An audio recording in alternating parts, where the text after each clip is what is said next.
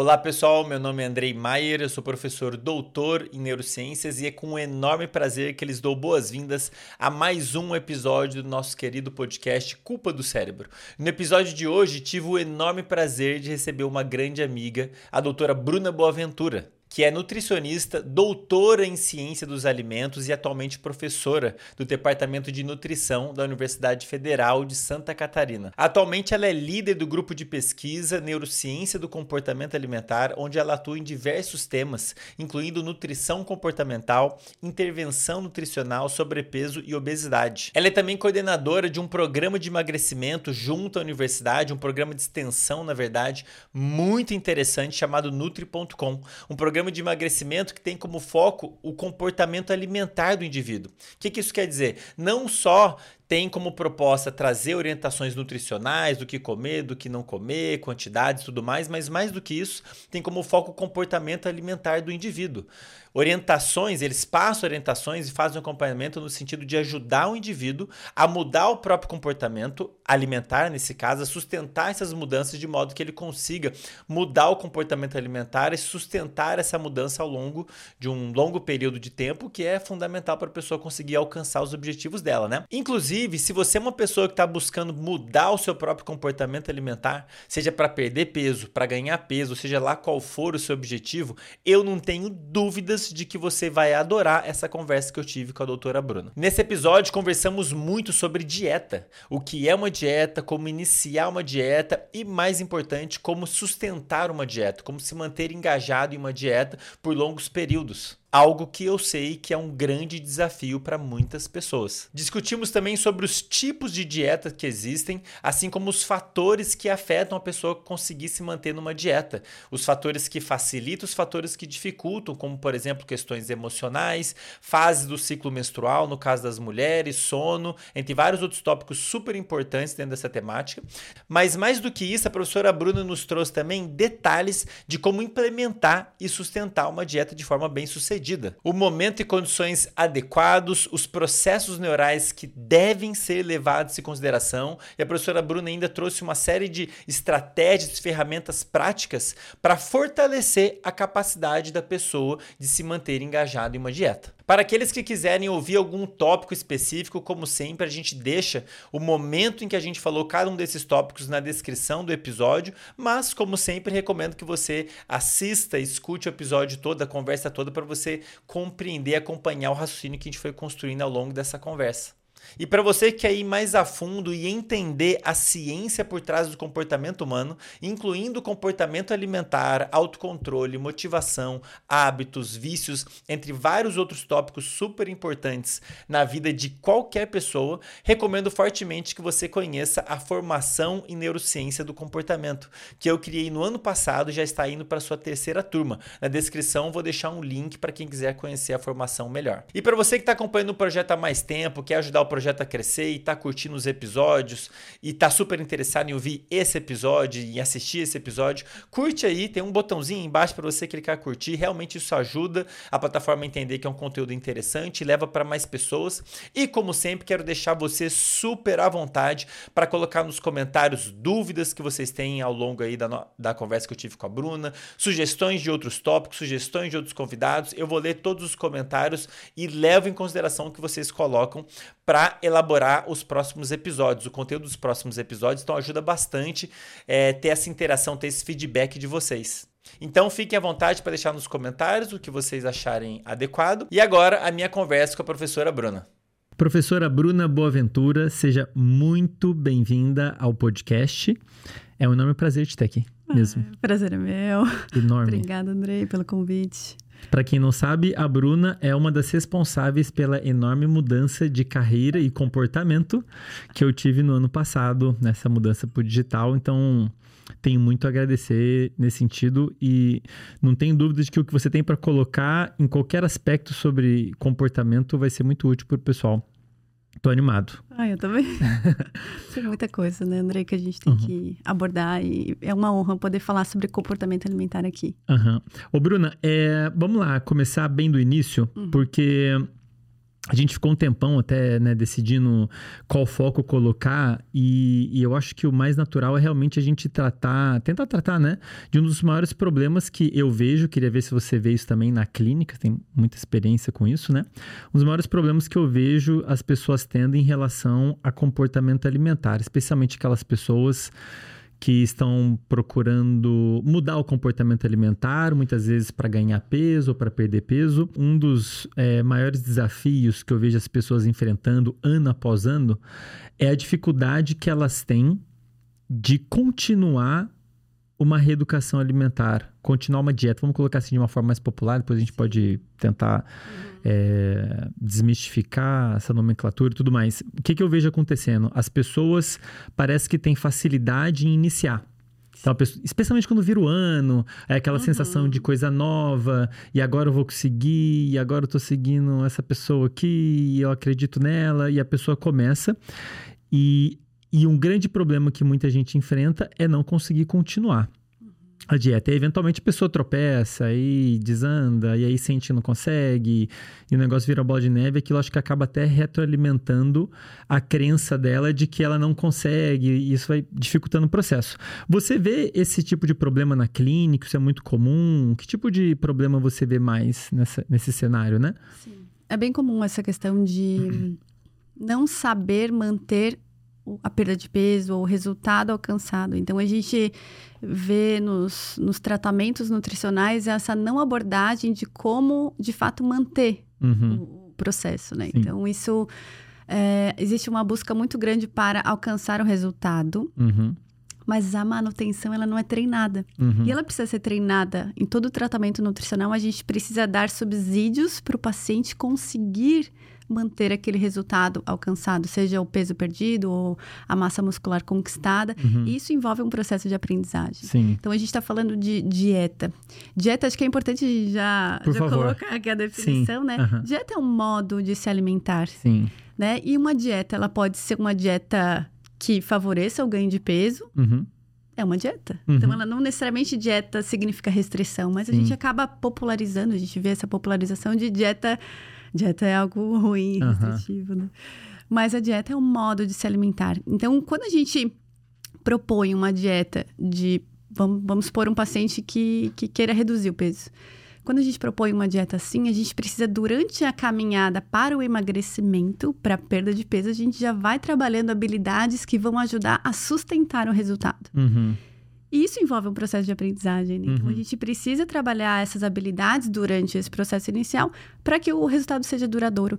Porque é muito triste quando um tratamento não é eficaz, Andrei, que a pessoa se sente fracassada, Sim, incapaz, incapaz. culpada. Uhum. E aí, para essa parte de regulação emocional, que a gente vai falar um pouco mais também, uhum. mas é, é como se a, a, a, alguns alimentos até fossem mais poderosos do que a pessoa. Sim. Então, né, trabalhar, trabalhar essa, essa autoeficácia durante o processo da perda de peso e saber lidar com os desafios é a sacada que muitas vezes não é investido tempo e atenção no uhum. tratamento nutricional. Sim. Então, ali que a gente entra de fato, e o nosso modelo de atendimento, quando a gente propõe, ele é longo, ele, ele é prolongado. É então, uhum. tem pacientes que duram um ano no tratamento, às vezes mais, porque uhum. a gente está lidando com, uhum. com desafios ainda que muitas vezes são não mensuráveis. Eu não consigo prever os desafios da manutenção. Sim. Mas não é uma coisa... Por exemplo, quando a gente vai aprender uma modalidade, né? Que a gente estava comentando. Vou aprender uma... Vou aprender francês. Sim. Eu não vou fazer hoje uma aula de francês. Aí o professor disse para mim assim: ah, volta daqui a um mês, uhum. já sabendo falar francês. Uhum. E não dá. Quando uhum. a gente pensa em aprender a, a fazer a dieta com o objetivo né, que se uhum. tem, eu preciso aprender.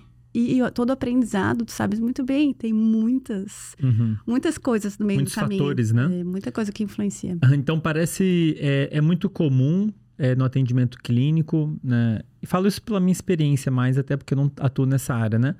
As pessoas terem um certo foco excessivo no resultado e elas focam relativamente pouco no processo que vai levar até o resultado, que essencialmente envolve mudança de comportamento, né? A gente está falando de mudar comportamento e não tem como você não passar, como você falou, por um processo de aprendizado. O cérebro seria o cérebro aprender, olha, me alimentar dessa maneira aqui, eu estou sentindo que estou melhor, estou sentindo que meu sono melhorou, estou sentindo que Sim. meu humor melhorou e tem que ter esse essas sacadas que o cérebro tem para ele começar a consolidar esse comportamento novo, né? É uma reestruturação cognitiva, uhum. né? Então, reestrutura, reestruturação cognitiva é, precisa sim dessa motivação inicial. Então, o, os resultados da perda de peso inicial, eles são importantes para, ok, ah. estou no caminho certo, uhum. tô, né, está sendo validado esse meu esforço, mas a gente precisa continuar né, nesse processo. Então, uhum. é algo que. O processo inicial do aprendizado justamente envolve essa motivação inicial. Uhum.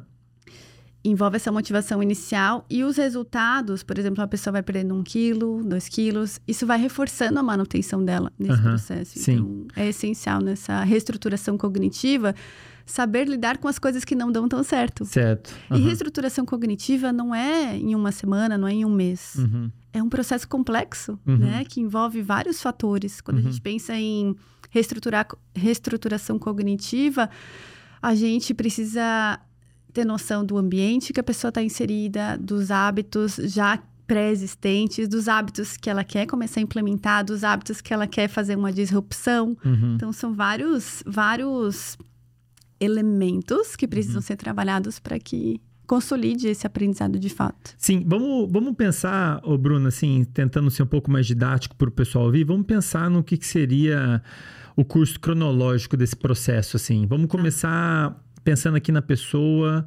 Eu acho que o, talvez é seguro dizer que o mais comum é as pessoas quererem fazer dieta para mudança do peso né? De um modo geral, a maioria das vezes, pelo menos que me relatam, especialmente para perda de peso, considerando a epidemia de sobrepeso e obesidade que a gente tem observado a nível mundial, é, qual que seria o primeiro passo, assim? Existe uma forma mais eficaz da pessoa começar o processo?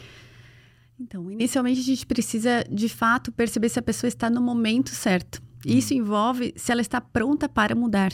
Uhum. Porque a gente vê muitas pessoas querendo algo, mas não estando prontas para mudar. E como envolve um processo de aprendizado, a gente precisa focar tempo, focar atenção. Então, esse foco atencional, ele precisa ser, ser dedicado a essa nova habilidade. Certo. Esse novo hábito, né? Essa, esses novos hábitos, porque não é um só. Uhum. Então, precisa ter um, uma, uma auto-percepção de que, ok, é o meu momento para isso, eu estou realmente pronta para me dedicar, eu eu, porque às vezes eu falo, tem pessoas que, né, tem tantas outras coisas importantes acontecendo e Sim. também querem, então é muito provável que aquilo não vá render bons resultados. Entendi. É então, é, como, é como se a pessoa tivesse interesse, fazendo analogia em aprender uma outra língua. Uhum. Ah, eu quero aprender francês. Você tem que é. primeiro, bom, você tem uma estrutura financeira e de recursos de um modo geral para isso, você vai ter que dedicar tem que se organizar X horas por semana para sentar, para estudar, para ver, porque senão você não vai conseguir passar pelo processo. Isso. Seria algo mais ou menos é, nesse sentido. É. Porque daí, estando pronto para agir, já é um, um, um passo essencial para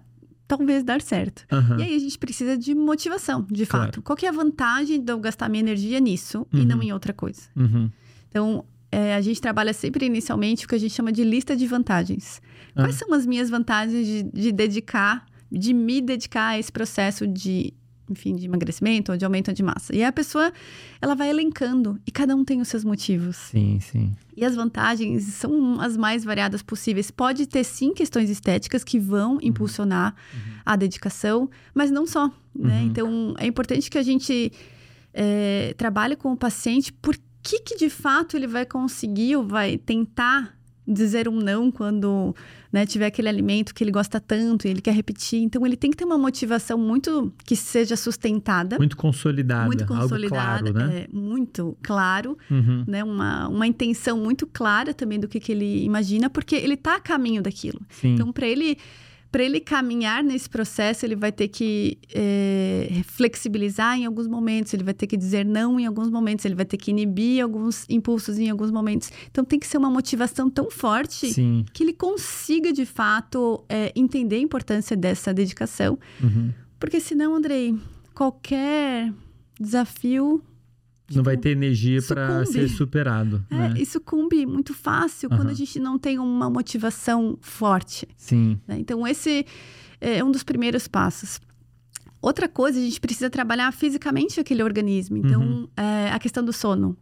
A questão do sono é o que vai dar um- uma sustentação até num equilíbrio físico, homeostático, para eu conseguir é, que meu corpo esteja mais pronto para isso. Então, não adianta no início eu falar coma quando está com fome, pare de comer quando está saciado. Uhum. O corpo, ele tá desequilibrado naquele momento. Uhum. Ele- a- as percepções, as, as sensações, né? Enfim, tudo tá meio que bagunçado. Então, a Uhum. gente precisa é, reestruturar, reequilibrar aquele metabolismo. E começa pelo sono. Sim. Então, a gente começa com uma higiene do sono muito Uhum. forte, né? Essa- esse ritual do sono, Uhum. o horário de dormir, o horário de acordar. E a estruturação das refeições. Então, é, a gente precisa é, voltar para que esse metabolismo ele comece a equilibrar de novo. Porque Sim. muita gente fala, ah, meu, meu metabolismo tá lento. Mas assim, não tem horário para nada. E a gente precisa desses ritmos, Sim, né? Uhum. bem Esses marcados. ritmos muito marcados das refeições. O que a gente viu na pandemia. Muita gente não tinha nem horário para acordar, nem horário para dormir, Uhum. não tinha mais horário de refeição e a gente teve essa cronodisruptura. A gente até publicou um artigo com a, a doutora Fatima de Harvard sobre isso, né? Uhum. O quanto que essa cronodisruptura da pandemia influenciou no, no excesso de peso da população mundial. E a gente viu isso acontecendo. Então, as pessoas não tendo horários, elas foram perdendo os ritmos. Sim, E aí, é como se tu não, não tivesse mais um, um parâmetro, sim. né? E aí fosse mais difícil de detectar momentos de fome, de saciedade, comer, enfim, em horários que tá emocionalmente mais desregulado, Aham. enfim, alimentação noturna muito... Né? Muito Essa coisa do presente. delivery também, das, dos alimentos hiperpalatáveis. Então, é como se a gente tivesse que reestruturar inicialmente tudo isso. Então, a gente precisa ter dedicação, Aham. foco atencional Aham. para esse momento, precisa ter uma motivação muito bem sustentada e começar a estruturar fisicamente. Então, sono e horários é como se fosse a base. Entendi. Então, a ideia é, num, num primeiro momento, não adianta a pessoa só sair pulando de cabeça porque virou o ano. Tem todo um, um dever de casa que a pessoa precisa fazer. É interessante que ela faça, especialmente se for junto com um profissional capacitado, um nutricionista que entenda de sono, de ritmo circadiano, para ela preparar o corpo dela para a mudança. Sim. Porque, por exemplo, uma coisa né, que eu comento muito nas, nas redes sociais de modo geral, nada no corpo funciona direito sem o sono. Sim. Tá faltando sono, os- inclusive os mecanismos envolvidos com autocontrole. Uhum. Os mecanismos que a, neurais que a pessoa vai precisar para eventualmente superar desafios. Que desafio? Ah, eu tô fazendo uma dieta para perda de peso e tem uma rosquinha maravilhosa na minha frente e eu tenho que ter algum mecanismo cognitivo de autocontrole e para me lembrar dos motivos que eu tenho para não comer a rosquinha, e isso fica bastante desregulado com a falta de sono, ou com sono desregulado de modo geral, Sim. né? Porque o sono pode ser desregulado em horário, duração, qualidade. Sim. E essa história do ritmo, eu gosto de explicar para as pessoas, Bruna, é mais ou menos assim: o corpo humano é como se fosse uma sinfonia. Para a música sair bonita, os músicos têm que entrar na hora certa. Uhum. E o corpo humano é mais ou menos a mesma coisa. Cada música é um hormônio, é um evento que acontece no corpo e eles têm horário para acontecer e eles têm que estar em sincronia. Se a banda não estiver tocando em sincronia, a música não sai legal. E então é fundamental que as pessoas cuidem do ritmo delas. O horário que acorda, o horário que dorme, o horário que faz refeição, o horário que pratica exercício. De Facilita, preferência, né? re- é, facilita bastante. De preferência regular. Então, é, a gente pode resumir que no primeiro momento tem dois grandes aspectos aí. Um, um aspecto é você tem que tentar cuidar da sua saúde básica, especialmente no que se refere a sono, ritmo, ritmo biológico Uhum. Dando cadência, né? e para permitir com que o seu Uhum. corpo consiga funcionar direito durante o processo. Na verdade, isso vale para qualquer aprendizado, Sim. né? Qualquer. Estudar línguas, eu diria, eu ia falar a mesma coisa. Falar, "Bom, você quer aprender Aham. bastante, você tem que regular seu sono primeiro, senão você não vai conseguir focar. Você não vai, enfim, todos os processos envolvidos com o aprendizado ficam prejudicados, né? Sim. Agora, um outro, um segundo aspecto que você comentou, que eu falo bastante também, fico muito feliz de te ouvir falando, que é essa história da motivação. Porque eu ouço muito no digital o pessoal falando que motivação não importa. Para mim, isso é uma das maiores asneiras que se pode falar do ponto de vista neurocientífico, né? Assim, demonstra realmente que a pessoa não sabe bem o que está falando, porque na realidade é um dos aspectos mais importantes, Sim. especialmente da mudança de comportamento. E você comentou de uma ferramenta, né? Uma ferramenta, não sei se vocês que criaram ou se é uma ferramenta Essa que já existe. vantagens? É essa ferramenta para a é pessoa criada. fazer esse trabalho Uhum. de automotivação, Sim. porque é algo que me perguntam muito. Sim. Ah, como me automotivar para isso ou para aquilo? Eu falo, gente, não tem mágica.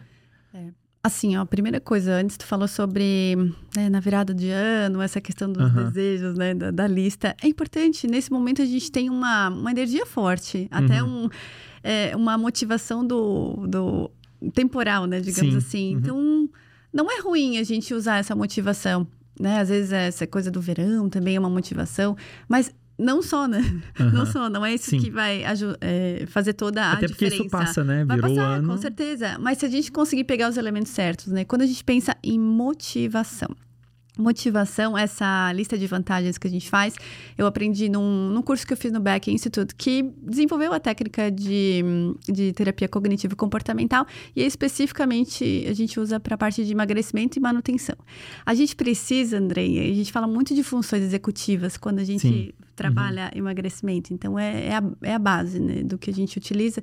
A gente precisa atualizar a memória de trabalho. Então, Uhum. é a lista de vantagens, além da gente escrever o que realmente vai nos manter aderidos, ela faz com que a gente atualize esse- essa imagem objeto. Certo. Então é como se, ah, tem aquele painel dos sonhos, que às vezes as Aham. pessoas colocam as fotos, também é uma maneira da gente atualizar aquilo eu quero e eu estou agindo para isso. Então, todos os dias, por exemplo, ah, todos os dias de manhã a pessoa leva 30 segundos, a pessoa lê aquelas suas suas vantagens de, de dedicar para esse momento. Então, todos os dias ela está ali atualizando.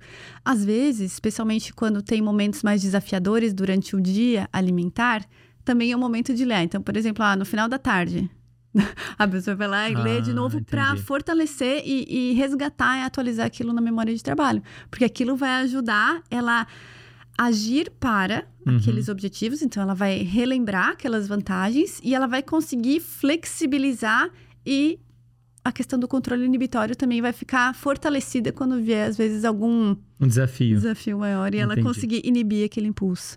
Então é uma lista. É uma lista que a pessoa vai colocando os motivos pelo qual ela quer passar por aquele É, processo. as vantagens. As tipo, vantagens. As vantagens, porque a gente tem que ter alguma vantagem, E, né? e, em assim, uma delas é pode ser estética mesmo. Só, ah, eu quero me sentir mais atraente. É, E... eu, eu já tive paciente, ah, eu, eu quero poder correr com os meus filhos, que eu não Uhum. consigo mais correr. Eu quero voltar a usar calça jeans, que é algo que hoje em dia Olha só. só uso legging. É e- muito subjetivo, Então, assim, né? cada realmente. um tem motivos, né? Então, às vezes, são motivos mais íntimos até. Então, a gente não, não necessariamente constrói junto com o paciente, mas eu falo que se não tiver brilho no olho quando ele lê aquela, né? Tipo, nossa, Caramba, eu quero muito isso. aqui. isso. É, é- é entender a, a motivação de fato. Então, se aquilo não é tão motivante, não vai ter brilho no olho, né? Sim, sim, entendi. Então, se for algo só estético, claro que é importante, mas o estético parece que ele não se sustenta. Olha só. Não se sustenta Aham. só. E eu falo, não quer dizer que só as pessoas magras são. não, Tipo, não quer dizer que porque é magro é feliz, né? Então, Aham.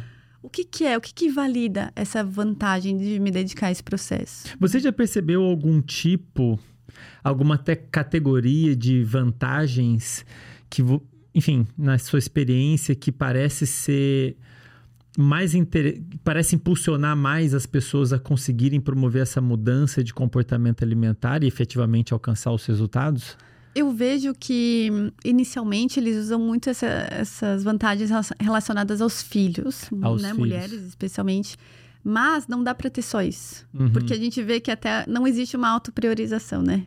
Olha só, Então- curioso. Uhum. Às vezes, inicialmente, a pessoa não entende que cuidar dela, Uhum. autopriorizar-se é fundamental para entregar o melhor para os filhos, né? Então, ali eu vejo que é uma busca para entender sobre o alto valor, né? O, o autoconceito, mas essa coisa de, de mães para filhos é algo que é muito forte, muito Uhum. forte para manter a pessoa aderida. Então, ah, eu quero ser um exemplo para minha filha, né? Sobre a questão do, do hábito de, de alimentação. Uhum. Então, tem, tem bastante relação com, com pai, mãe, filho. Que interessante. Então, o ideal é que a pessoa faça realmente um trabalho.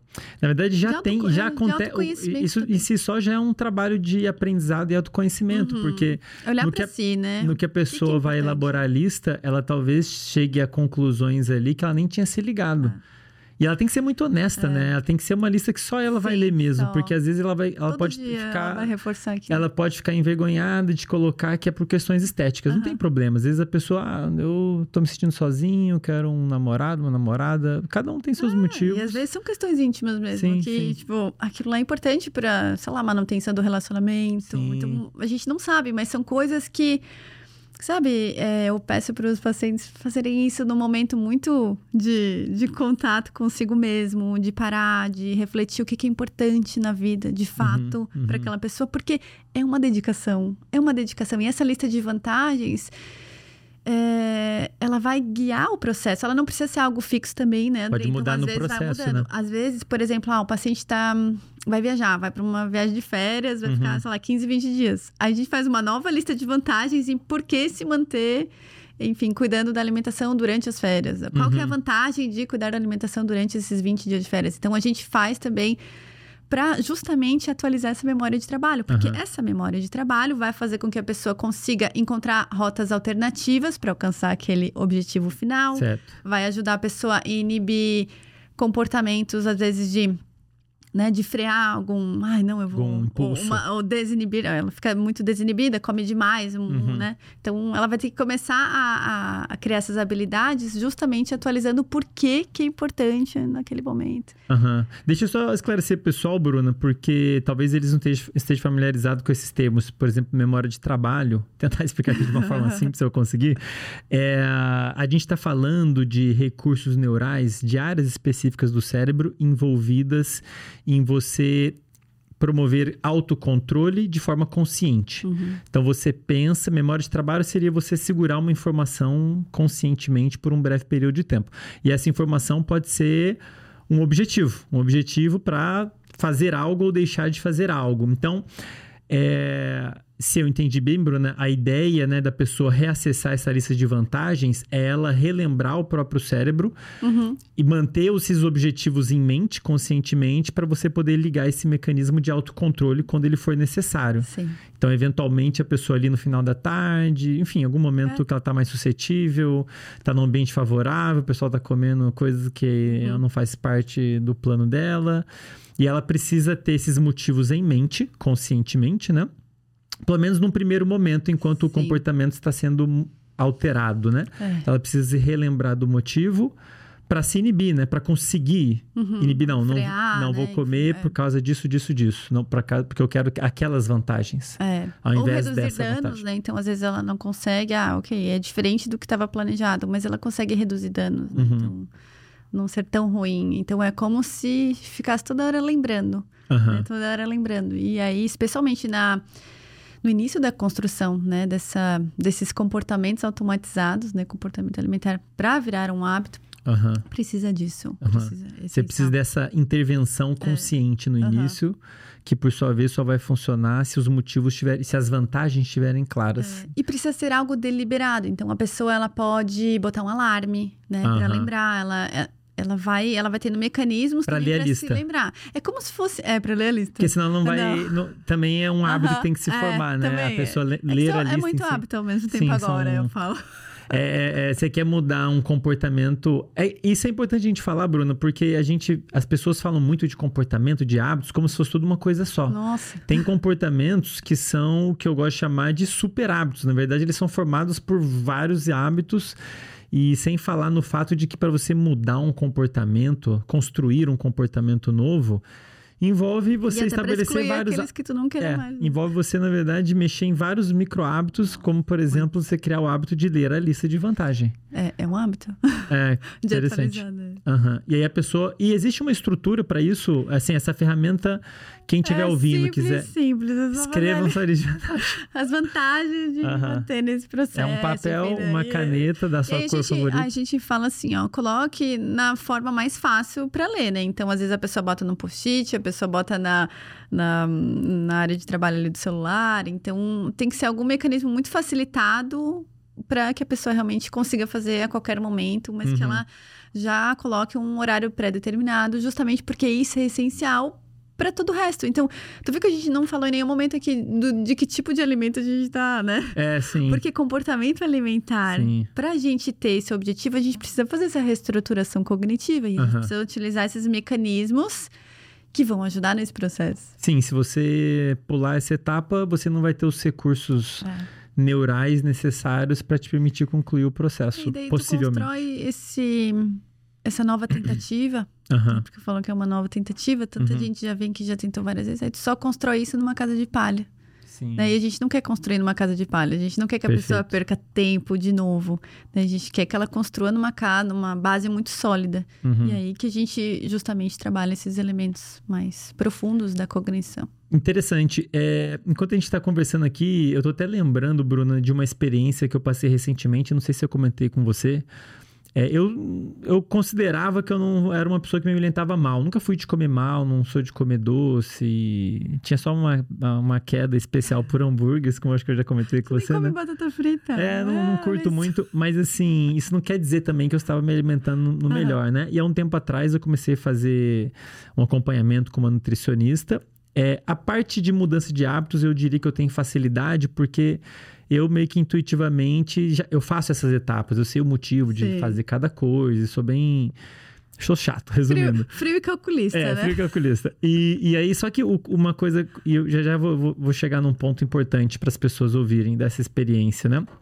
É, um, um- um- um- uma- algo que aconteceu comigo foi o seguinte: no que eu mudei minha alimentação, fiz lá ajustes de carboidratos, de proteína, tava comendo pouco, eu senti uma enorme mudança em mim em todos os dias, na minha disposição. Eu já sou muito cuidadoso com sono e sou ligado nisso, em saúde e tudo mais, mas ficou evidente pra mim que eu não tava no meu melhor, Uhum. porque melhorou Coisa caramba depois que eu ajustei a alimentação, e isso serve como força motriz para eu continuar. É. Então, o que eu percebi é que eu estou passando por um processo de aprendizado, eu, enquanto eu estou me alimentando de outra forma e sentindo melhora, isso serve como uma vantagem que eu nem eu estava esperando. Não sabia que eu ia ficar tão mais disposto assim.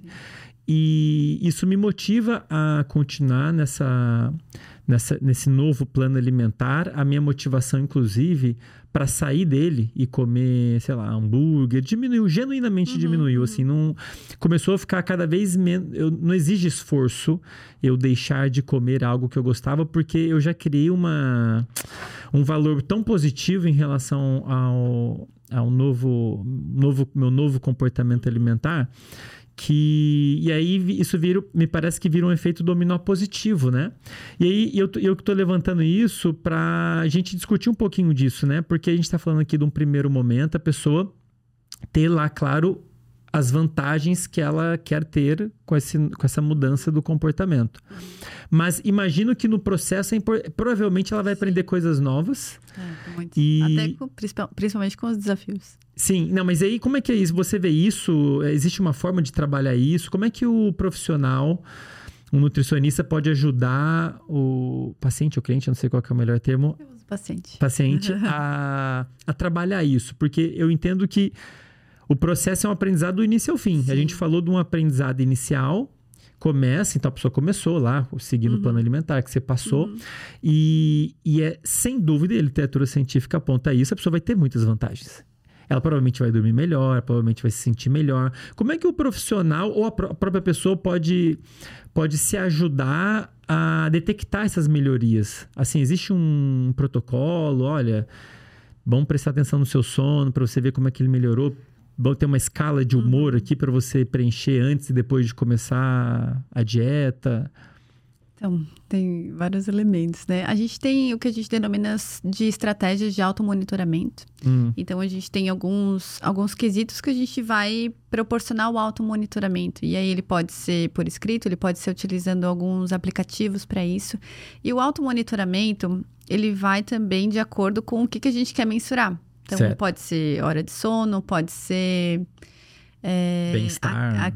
É, bem-estar é meio genérico, né? A gente precisa de variáveis um pouco mais palpáveis, certo. que a pessoa consiga identificar, porque isso vai ajudar ela a se manter nesse processo. Por exemplo, reforçava para ti quando tu se sentia melhor, enfim, tu, tu conseguia manter de uma forma mais mais frequente, né? Esse, uhum. essa, essa, consolidação mesmo, né? Sim. Então, por exemplo, a gente trabalha muito, né, com essa parte de emagrecimento. Então, essa, essa questão de pesar-se a balança, muitas vezes as pessoas têm essa, essa coisa com o objeto, né? Mas eu, eu falo que a balança, ela, ela é como se fosse um termômetro. Certo. Que ela indica se, se está com febre ou não está com febre. Certo. Então, ela vai mostrando também, numericamente, se aquela adesão, enfim, se está dando resultado. Mas ela não precisa ser o único, único objeto de automonitoramento. Então, uhum. Então, a gente pode utilizar, por exemplo, uma peça de roupa, a gente pode utilizar autoobservação, enfim, né? Se olhar no espelho. Uhum. Mas é, estar ciente de que a gente precisa monitorar a evolução do processo. Então, ah, se é ganho de massa, a gente também vai ter elementos para, seja avaliar a circunferência da, né, do, do, do braço, enfim. É, a gente vai ter que ter alguns mecanismos de automonitoramento, porque quando a gente encontra coisas que estão dando certo, isso reforça para que a pessoa se sinta motivada em, uhum. em se manter nesse processo. Uhum. Né? E, e às vezes. Uh, encontrar de fato quais são as, as motivações, porque às vezes elas são subjetivas. Certo. A gente tem as objetivas, que são essenciais, mas a gente também tem as, as subjetivas, que é, é o quanto que se sente às vezes mais mais leve, mais, uhum. enfim, mais é, se cuidando, se autopriorizando. Uhum. Isso, isso são coisas que são subjetivas. Não, como é que tu mensura isso, né? Uhum. Mas isso te reforça a se manter naquele, naquele, naquele novo comportamento para virar hábito. E, Andrei, tem uma coisa que a gente chama que é de, de, de uma bidirecionalidade. Então, quando tu começou a, por exemplo, incluir alguns tipos de alimento, ele uhum. também te ajudou a reforçar essa reestruturação cognitiva. Então, Sim a gente tenta ir pelos dois lados, uhum. tanto pela parte do, do comportamento, da cognição, ajudar a ter melhores escolhas alimentares, e essas melhores escolhas alimentares também vão reforçar claro. a consolidação desse novo hábito. Então, é bidirecional. Que interessante isso que você falou, porque é, a ideia, assim, então, seria no, no, que a pessoa começa a ter um, um comportamento alimentar mais saudável, se alimentar melhor Provavelmente, dando um exemplo aqui, ela vai é, inibir ou contrabalançar ou impedir até uma resposta inflamatória no corpo dela ou uma desbiose, ou seja, uma mudança ali na população de bactérias no intestino, que por é, sua vez podem afetar a, saúde, a saúde mental de modo sim, geral, né? A gente tem uma mudança benéfica geral do organismo. Né? Então a gente tem uma melhora, enfim, de, de, de parâmetros inflamatórios, a gente tem uma melhora de uma defesa antioxidante, uhum. a gente tem é, pensando em fisiologia, né, metabolismo, uhum. é, essa parte também da, no, do microbioma, a gente tem sim uma melhora porque a gente acaba incluindo mais alimentos ricos em compostos bioativos, nutrientes mesmo básicos, as sim. vitaminas que estavam é, nem apareciam né, na alimentação. Então a gente começa a nutrir o nutrição física normal, né? Uhum. Aquele organismo para consolidar também essa, essas melhoras endógenas que acabam né, afetando todo um, um, mecanismo, né? Toda a parte de comportamento uhum. também. Ô, Bruna, enquanto a gente estava falando do automonitoramento, eu imagino que as pessoas estejam se, tenham se perguntado o mesmo que eu, porque a pessoa começa o trabalho, uhum. Ela tem lá as expectativas dela. E é uma coisa que eu ressalto bastante: o seu cérebro sempre tem alguma expectativa. Quando você vai fazer uhum. qualquer coisa, ele vai criar alguma expectativa. O problema é que se você não é da área, né? Se você não é um nutricionista, você tem grande chance de criar uma expectativa irrealista. Ah, eu vou é. começar fazendo dieta aqui, vou perder 10 quilos em uma semana e vai ser. Então, é dois pontos que eu queria que você pudesse comentar. Primeiro é sobre a importância de se estabelecer metas realistas. Uhum. E aí o profissional é essencial, a não ser Sim. que a pessoa tenha uma, alguma formação na área, né? E o segundo ponto é as frustrações que podem vir a acontecer. Então, por exemplo, eu estou fazendo uma dieta para ganho de peso, que realmente é o caso. Uhum. E aí, digamos que eu fiz uma viagem para Florianópolis, Florianópolis, e fiquei estressado e comi um hambúrguer porque o hambúrguer de Florianópolis é muito hum. bom. Enfim, por algum motivo, digamos que não teve um motivo claro, eu não atingi uma, a meta ali, fiquei frustrado. Uhum. Como é que isso é trabalhado assim? É, isso tem que ser trabalhado, né? Porque senão a pessoa pode cair naquele problema, pô, eu tentei, fiz tudo que a Bruna falou e não consegui, aí eu não consigo. Né, né, é, as expectativas, elas têm que ser sempre muito alinhadas, né? Então, a gente, enquanto profissional, a gente está ali justamente para mostrar a complexidade desse processo. Uhum. É, eu vejo por aí, nesses dias até um estudante, ah, prof, então se eu fizer isso, tantas calorias e, e aí tantos meses, aí perde é. tantos quilos, eu falei, Olha, Olha. se fosse simples assim, né? Mas é. a gente trabalha, especialmente quando a gente trabalha obesidade, sobrepeso, é multifatorial, é uhum. complexo demais. Então uhum. a gente não pode ser simplista, porque quando a gente é simplista, a gente de alguma maneira aumenta a estigma, estigmatização certo. da doença. Então uhum. a gente tem que ser muito cuidadoso com isso. Uhum. É, então é importante alinhar as expectativas, mas a gente precisa sim definir metas, né? Porque a pessoa ela precisa estar a caminho de algo. Certo. E às vezes a gente vai ter que redirecionar a rota. Uhum. Então a gente trabalha muito com essa coisa de, ah, ok, estou indo para uma cidade, mas eu tinha que ter pego a entrada para a cidade e eu passei. né? O meu objetivo era ir para Florianópolis e eu fui para caminho uhum. de Porto Alegre. Uhum. Eu vou pegar o próximo retorno porque eu quero ir para Florianópolis. Uhum. Então, entender que as, os deslizes, eles são isso. Quanto antes a gente voltar para o nosso, né, para o caminho do nosso objetivo, esse é o, esse é o, um grande aprendizado. Porque uhum. o que, que eu, a gente vê muito, né? A pessoa desliza e aí vem todo aquele sentimento, ah, eu não consigo, eu sou incapaz, e daí vai, vai para Porto Alegre uhum. e aí muito mais, e sei lá, daí volta daqui a um ano, dois anos a olhar para si de novo. Uhum. E, e, entender que isso faz parte do, do aprendizado. Sim. Pensa, uma pessoa que está aprendendo a jogar tênis. Uhum. Ela vai errar muitas vezes. Sim. Ou então, aprendendo francês, ela vai errar muitas vezes, né? Ela vai ter que se lapidar muito nesse processo de aprendizado. Assim também é o processo de aprender a, uhum. a né, a consolidar esse hábito, novo hábito alimentar, uhum. vai ter muitos deslizes no meio do caminho. Sim. Só que quando a pessoa entende que isso faz parte, é claro que dá um quando a gente cria uma expectativa, uhum. a gente fica com aquela frustração. Sim, com certeza, é Mas, é horrível. Assim, ó, é horrível, né? É horrível. Mas é meio que se preparar para isso. Então, o profissional, ele tá ali caminhando junto. Então, por exemplo, a gente faz encontros semanais, né, nos nossos atendimentos. É, semanalmente a gente está ali identificando com o paciente os deslizes, o que, que aconteceu, ou então com as expectativas, por que, que ficou frustrado quando, enfim, subiu na balança e não estava o número, ou então quando deu o resultado, a a que, que a pessoa é, relaciona aquele resultado. Então, uhum. sabe, alinhar e, e, de uma maneira não colocar em, em, emoções, mas colocar por fatos também. O que, que aconteceu? Por isso que essa questão do automonitoramento é essencial, Andrei, porque especialmente mulheres, né? A gente tem uma oscilação hormonal que influencia na. Uhum no peso, né, na massa corpórea. E às vezes se pesa e, ai, nossa, mas eu, Poxa, eu não imaginava que eu ia estar com esse peso. Uhum. Então, assim, é, é importante que a gente esteja ali acalmando também esse processo, porque Sim. envolve autoconceito. Então, às vezes isso, isso mina a autoconfiança, né, que vai influenciar no autocontrole, na autoeficácia. Então, ah, eu, né, eu não consigo fazer isso. Ou, e aí, desculpa a, a pessoa ela acaba assim, ah, não, mas já que eu errei, ah, deixa, já o, chocolate já foi. foi, mais, uhum. mais forte do que eu, eu né, sou dominada pelo chocolate, uhum. enfim.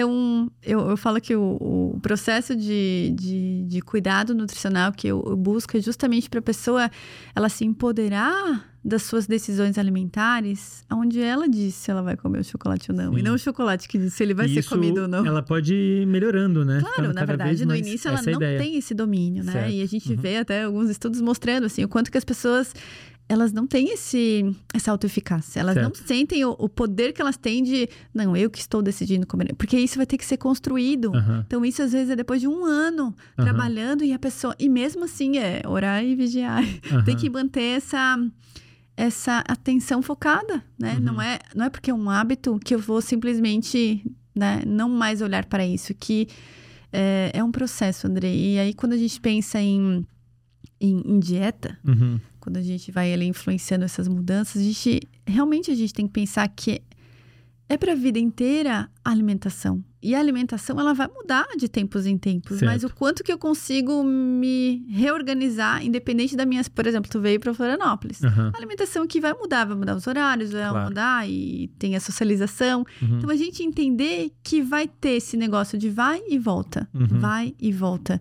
Então, i- influenciar... É inevitável, é, né? é inevitável. Isso é... É eu falo, inevitável. a flexibilidade é a nossa inteligência, Sim. né? Então, o quanto que a gente consegue flexibilizar e não botar Sim. tudo ou nada. Se a Sim. gente bota realmente esse... E a maioria dos nossos pacientes tem esse mecanismo, né? Ou estou de dieta ou não estou de dieta. Certo. Não existe isso. Não vai existir, porque senão é sempre frustrante, Aham, aham. né? Ou então eu estou em restrição rígida total, Uhum. ou estou em liberação total. Uhum. Muito triste esse, essa dualidade, esse 880. Isso não faz bem a longo prazo. A Isso nem é natural do ponto de vista comportamental, né? Não, Uma coisa É, não é algo natural. assim que. E pior que é, a maioria dos nossos pacientes vem com essa disfunção de pensamento, de que. Pá, quantas pessoas né, que a gente, ah, amanhã eu vou para o nutricionista, então hoje eu vou comer tudo. E é triste, porque a gente está ali, na verdade, tentando mostrar que os erros, erro, não, quero dizer erro, mas um deslize, e ele vai dizer muito mais às vezes do que um acerto. Aham, Então, o deslize me diz que desse jeito não dá. Aham. Inclusive na escolha de alguns tipos de, de, de padrões alimentares. Uhum.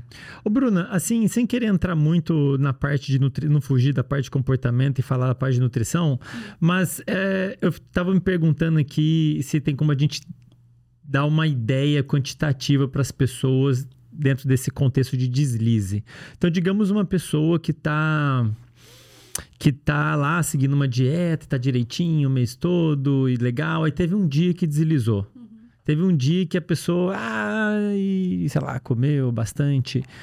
É seguro eu dizer que possivelmente o impacto na adesão dela na dieta vai ser maior do que o impacto nutricional mesmo, assim, quanto quanto que realmente Claro, esse do ponto de vista metabólico, nutricional, Não vai um deslize é. desse não vai interferir tanto. É, não, quando a gente pensa em nutrientes, em, Aham. ai meu Deus, ó. Porque daí a pessoa pode ficar assim, ah, eu já. A, a Mari já vi ela Aham. fazendo isso. Ah, eu já tô engordando. Fala assim, não, amor, Coitada não é assim Mari, que ela funciona. não está aqui para se É defender. verdade, tadinha. Mas ela nem ia, que ela não gosta de aparecer. É, mas entende o que eu quero dizer? Sim, Me parece sim. que Interfere o maior risco é, vai, é, é- é impactar muito mais a adesão da pessoa à dieta. Ela fala, ah, não consigo, vou desistir. Uhum. É. Do que no resultado mesmo, né? Se- Justamente. Então, faz sentido isso que eu faz, coloquei? faz super sentido. E, e a gente treinar para conseguir voltar para a adesão. Aham. E, e isso faz parte. Isso, às vezes, o que a gente denomina é a gente tentar reduzir os danos, né? Uhum. A gente, de alguma maneira, pode tentar fazer isso. Mas, às vezes, ok, tipo, aconteceu e, né? E, e, e tá tudo bem. Tá tudo bem, tudo faz bem, parte. né? Não, Aham. não é aquela gordura saturada, aquela açúcar, sabe? Então, é, quando a pessoa se coloca nessa posição, ela se coloca numa posição de vítima. Qual posição de. Tipo, quando, ah, meu Deus, né? Eu Ah, comi mais gordura, eu comi mais açúcar, como se Certo. ela fosse vítima Como se daquela ela fosse- alimentação. Ah, meu Deus, eu tomei refrigerante, comi hambúrguer, comi pizza. E aí vai se colocando, vai se vitimizando por um comportamento ok, que foi, não foi funcional ali, talvez, naquele momento. Ah, foi um, né, uma saída não tão controlada, mas ok. Né? Vamos Sabe? voltar, né? vamos assumir o de rédeas, novo, né? E tem- tá tudo certo. Tá tudo então, certo. esse, esse empoderamento do paciente, Legal. que é o que a gente precisa fazer. Legal. Vai acontecer em alguns momentos. O Andrei, eu não comia alface até, sei lá, 25 anos. Eu falo que eu não me senti uma menos nutricionista porque eu não comia folhosos, né? Então, a gente tem que entender que a gente não é culpado, que às vezes vai, vai acontecer e a gente só tem que entender o porquê que aquilo aconteceu, Uhum. né? Então, ah, Legal, é um aprendizado, é, né? A pessoa fala, poxa, toda vez que eu venho nesse lugar com esses amigos, eu. Bem isso. E aí é, é, começa a fazer. Quando a gente faz essa reestruturação cognitiva, a gente começa a analisar os pensamentos sabotadores. Certo. E aí a pessoa começa a ficar muito mais consciente dos pensamentos sabotadores e entende o caminho que aconteceu, talvez, para esse deslize maior. Então, ah, quando acontece. Ah, eu fiquei muito tempo sem comer.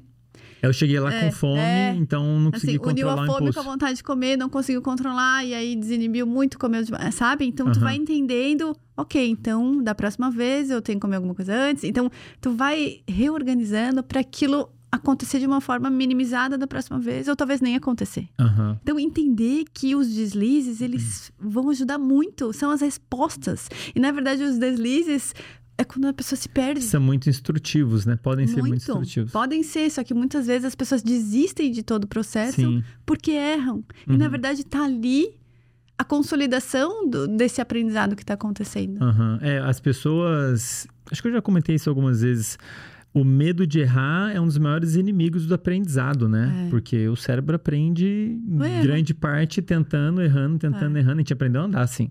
Sim. Você controlou o músculo, caiu, controlou uma hora, você conseguiu ficar ereto, conseguiu andar.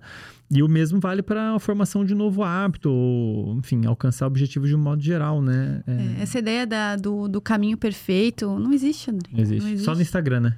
Né? Assim, não é, realmente não é uma, uma, uma coisa linear. E vai ter altos e baixos. E uhum. acho que para tudo na vida, né? Uhum. É, dá um, um alerta para as pessoas. Tomem muito cuidado com o que vocês veem no Instagram.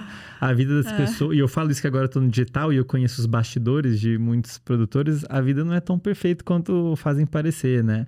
Eu, eu cometo deslize direto com alimentação, com treino. Sim. Mas assim, é é, se tornou algo tão comum, né? Porque eu tô. E assim, você aprende a lidar com isso. Você fala assim, ah, beleza, hoje é. foi um dia que eu. Isso é um comportamento alimentar funcional. Quando a gente aprende a lidar com esses deslizes e, uhum. e ok, né? E, sim, e não, sim. não vai. Não vai botar tudo a perder aquele uhum. deslize. Então... Nossa, que fascinante. Espero que. Eu não tenho dúvida, o pessoal que tá ouvindo deve estar. Tá, Nossa, meu Deus, que alívio! Ah. Ô, Bruna, agora, é, assim, pensando acho que talvez seja um dos pontos mais importantes, que né, não sei nem se é um dos mais importantes, mas com certeza um muito importante que a gente deve abordar aqui, é porque muito do comportamento alimentar das pessoas tem a ver com a relação que elas têm com a comida, né? Então, né, aquela questão da pessoa eventualmente buscar comer certos tipos de alimentos quando ela não está se sentindo bem, da mesma maneira que algumas pessoas vão buscar mexer no celular para buscar um uhum. conforto, porque estão frustradas ou entediadas, algumas pessoas podem criar esse tipo de relação com certos tipos de alimento, comumente alimentos hipercalóricos e tudo mais, né? E aí, é, dentro desse contexto, falando de deslize, como é que a pessoa pode trabalhar? Porque certamente um dos estímulos que vai favorecer os deslizes de um modo geral é estresse e ansiedade e frustrações de um modo geral, né? Como é que isso pode ser trabalhado? Assim? Primeiro, como é que a pessoa pode detectar? Porque às vezes a pessoa tem esse problema e nem percebe. Ela não se ligou que é, toda vez que ela tem um deslize, digamos assim, Sim. isso está relacionado a um, uhum. um, episódio de estresse, de ansiedade, Sim. frustração. Como é que a pessoa pode detectar isso e como é que ela pode trabalhar isso? É, é muito. É, influencia muito a questão da desregulação emocional, né? Uhum. Então a gente vê que muitas vezes as pessoas emocionalmente elas não sabem lidar com sentimentos tidos como ruins, mas certo. na verdade são né? sentimentos, é, emoções que que são que acontecem, né? Uhum. A raiva, a tristeza, é, dependendo dos casos precisa sim buscar ajuda profissional para saber lidar com essas questões emocionais e uhum. não e não simplesmente é, apagar aquela raiva, aquela tristeza com sim. aquele prazer momentâneo ali da, de algum alimento hiperpalatável.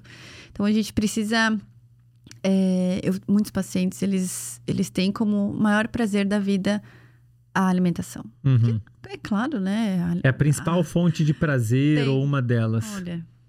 É tem como. Isso é quantificado, assim, do ponto de vista clínico? Isso é, é avaliado? Não, a gente não, não avalia né? assim de forma quantitativa, né? Mas a gente começa a perceber que o comportamento daquela pessoa, toda vez que ela, enfim, ela. Ela tá desconfortável. Ela, tá, ela, ela não tá contente, ela tá uhum. triste, ela tá com raiva. Ela busca, então, é, é. Especialmente isso é um comportamento alimentar disfuncional, onde ela não consegue regularizar suas emoções né, sentindo elas e, e, buscando os mecanismos que seriam uhum. funcionais, e aí ela vai, de forma disfuncional, buscar muitas vezes o alimento para para suprir aquela necessidade. E aí a gente tem uma outra ferramenta que a gente usa também que se chama lista de distrações, mas eu também uso como nome de lista dos prazeres. Olha é, só. Que é outra listinha de coisas para lembrar o que, que mais dá prazer para aquela pessoa além de comer. Porque eu não tô falando que comer não dá prazer. Claro Uhum. que dá. Claro, claro, claro, que dá. claro, claro. A gente sabe. Quem a gente Mas quer o que, que mais dá prazer para aquela pessoa Uhum. além de comer? Uhum. Então a gente tem, às vezes, a, eh, os pacientes colocam, ah, gosto de passar- passear com o cachorro, ou tomar um banho gostoso, ou Assistir filme. assistir um filme, ou assistir algum episódio, ou ouvir um podcast. né? Ouvir um podcast. Então, assim, alguma coisa que vai dar prazer. Aham. E tem que ser rápido, porque assim, ah, eu, eu tenho prazer quando eu corro. Até que coloca o tênis, até que já Certo, foi embora aquela, né, aquela força. Algo acessível. Tem que ser muito fácil essa busca desse prazer, né? Pode ser, como eu falei, ah, ouvir uma música, né? Tipo, bota uma música assim, aquela música do lembrança de, né, alguma coisa boa. Al- algum mecanismo muito facilitado e que dá esse prazer para redirecionar aquele caminho que seria primeiro buscar o alimento. Então, Certo, ok, eu vou comer, mas depois que eu tomar um banho gostoso. certo. E aí, esse impulso tão inicial que tinha antes de ir lá pegar um alimento, aí ele vai sendo diminuído e quando vai ver, ela conseguiu ressignificar aquele prazer, né, com Aham. outra coisa. Uhum. Então, não tô dizendo qual prazer é mais forte, Uhum. né? Eu tô só tentando fazer com que a pessoa, ela consiga encontrar vias alternativas. Certo. Então, ela usa muito a flexibilização, Uhum. né, cognitiva, da parte da função executiva, para encontrar esses, essas novas formas. Ok, eu tô precisando algum prazer. e vai encontrar isso, né? Por exemplo, ah, eu chego em casa e vou lá brincar com a minha filha. Nossa, isso dá muito prazer, Uhum. né? Se eu fosse na hora ali já... Ai, tô precisando... Uhum. Pega um chocolate, ia ter prazer também, mas é um outro prazer. E às vezes as pessoas elas começam a ficar mais auto autoconscientes desse, desse processo de autocuidado, Uhum. né? E aí elas, elas começam a tirar todo o foco, esse foco atencional para comida. Certo. Porque, tipo, meio que pensando em comida o dia inteiro, esse prazer. Mas por isso que eu digo, dependendo da, da, da gravidade da- da- dessa questão, precisa sim, né, fazer uma psicoterapia. Certo. Mas a gente consegue ressignificar essa busca de prazeres com essa listinha de outros prazeres. Então, anotar, sabe? Ah, ok, eu tô querendo algum prazer agora, uma distração, Uhum. né? Tem a minha listinha. Eu vou lá, ou ler um livro, ou vou Uhum. ouvir um podcast, ou assistir alguma coisa. Alguma coisa que vai me, me dar um prazer momentâneo e me distrair. É interessante essa. Eu nunca tinha ouvido falar. Lista de. É isso. isso é- distrações, é. Ah. Também aprendi nesse mesmo curso ali de TCC para emagrecimento e manutenção, aonde Ah, a gente faz essa, essa Aham. reestruturação cognitiva, né? E o Bruno, a gente não falou, a gente tá falando aqui de deslizes e, e gatilhos de um modo geral, que pode Aham. ligar um impulso, que a pessoa vai ter que. Um, um- um, por exemplo, uma emoção negativa pode ser um gatilho muito forte, né? Se a É. pessoa tiver relacionado uma, uma- um, um comfort food, né? Um alimento que vai trazer Sim. conforto com um sentimento negativo, toda vez, que, toda vez que o sentimento negativo, entre aspas, né, vier, a pessoa é, serve como um gatilho. É, agora, fora isso, podem existir gatilhos no ambiente externo também, né? Uhum, Então, uhum. é, entendo que parte do processo para ajudar a pessoa nessa reestruturação cognitiva, mudança de comportamento, ela mudar o ambiente Sim. e a rotina dela, É, né? Para evitar, evitar, ajudar o cérebro a se manter especialmente nutrido, no início, né? No início, quando tá ali consolidando. A gente, na, na literatura de ciência do hábito, né? Que tem uma literatura muito extensa, Sim. a gente tem essa questão do, do controle do contexto ambiental, que a gente Aham. até denomina é, arquitetura do hábito. Uhum. Então, o quanto que eu arquiteto tudo para aquele hábito acontecer. Certo, certo. Ou um hábito que eu queira tirar, o quanto que eu arquiteto para ele não acontecer. Aham. Então, por exemplo, é, se eu tenho, né, numa, na minha cozinha, que fica no meio da casa, eu deixo um bolo de cenoura com cobertura bem saboroso. E toda vez que eu passo por ele, né, então é unindo a fome com a vontade de comer, às vezes, né, tendo Aham. aquele ambiente desfavorável para esse novo hábito que eu quero construir. Uhum. Então, entender quais. Quais coisas ambientais eu preciso organizar Uhum. para que aquele hábito aconteça. Então, Aham. às vezes, especialmente no início, quando não, não consegue frear muito bem os impulsos, né? Não consegue frear ali aquela vontade insana, às vezes, de pegar um, um chocolate, um doce. Às vezes é importante não ter aquilo tão de forma facilitada. Por exemplo, simplesmente não comprar. Tipo, comprar o deixa acabar, né? Não precisa repor. Aham, não repõe, né? Assim, são, são mecanismos que tu vai tentando, né? Uhum. Claro, tem gente, dependendo, vai, vai sair de casa e vai comprar, sair mas de assim, dá mais preguiça, sabe? Então, É mais difícil dificultar, executar o comportamento Uhum. disfuncional. Isso vale, na verdade, para qualquer tudo. hábito ruim, Qualquer né? hábito. Uma regra básica para você eliminar hábitos ruins, um fator que vai ajudar é você dificultá-lo. Sim. Dificultar o acesso. Assim como facilitar para os hábitos, E os né, hábitos bons queira. facilitar, deixar próximo, deixar simples, deixar É, fácil. tipo né? assim, água, né? Água é um desafio para mim também. Sim, é mesmo. Então, assim, quando a gente vê ali, a água tá ali, né? E já meio que já sabe o que, que não deu certo, o que, que deu certo. Então, a gente já entende, e por isso que é importante entender os deslizes. Aham. Porque os deslizes vão mostrar como que eu arquiteto melhor para aquele hábito acontecer. Aham, entendi. Então, é bem legal a, a literatura que tem por trás disso. E, e uma das coisas que eu achei bem interessante é que quando a gente vai conseguindo, né, ter aquele novo hábito, enfim, que aquele, vai, aquele comportamento ele vai automatizando, a gente fortalece a manutenção dele pelos valores que a gente identifica na gente. Então, por exemplo, ah, nossa, eu estou conseguindo é, comer da forma que eu, como eu tinha me, me Uma sensação planejado. de progresso. É, progresso e assim, ó. Ah, eu sou uma pessoa disciplinada, Uhum. eu consigo fazer o que eu me proponho. Então, os valores que a gente vai também se. Parece que. se Auto-recompensa, de certa maneira. A ah, pessoa... De alguma maneira, se auto-reconhecendo Uhum, naqueles novos valores. E isso também vai. uhum. Vai fortalecendo esse. esse Ah, agora eu sou uma pessoa disciplinada É, também. isso também agora eu sou uma ajuda. pessoa que se alimenta bem também. No- Nossa, por isso que quando eu falo assim, né? Às vezes lá no final da- da- dos planos alimentares, né? Os nutri nutricionistas colocam um monte de orientação, né? Certo. Tipo, ah, beba dois litros de água, coma tantas frutas, evite tal coisa, blá blá blá. Sei lá, umas 20 recomendações. Fala, Aham. meu Deus, cada um Aham. desse é um hábito. Sim, E aí a pessoa, ela não tem energia pra, claro. pra dedicar pra todos aqueles novos É hábitos. como se estivesse dando orientação. Aprenda inglês, aprenda francês, É tipo aprenda assim, alemão, né? aprenda, Aprenda mandarim. futebol. O pessoal olha e fala, cara, Então, assim, Não. por isso que a gente tem que entender aonde que eu vou dedicar a minha a energia. Porque Aham. não dá para ter tudo ao mesmo tempo agora. sim. Eu sempre falo. Mas é claro que alguns hábitos, eles dá para associar de forma mais facilitada. Mas envolve trabalho. Envolve trabalho, envolve trabalho mental para aquilo, Sim, né? uhum. É, é cansativo cognitivamente no início de Aham. uma formação de hábito.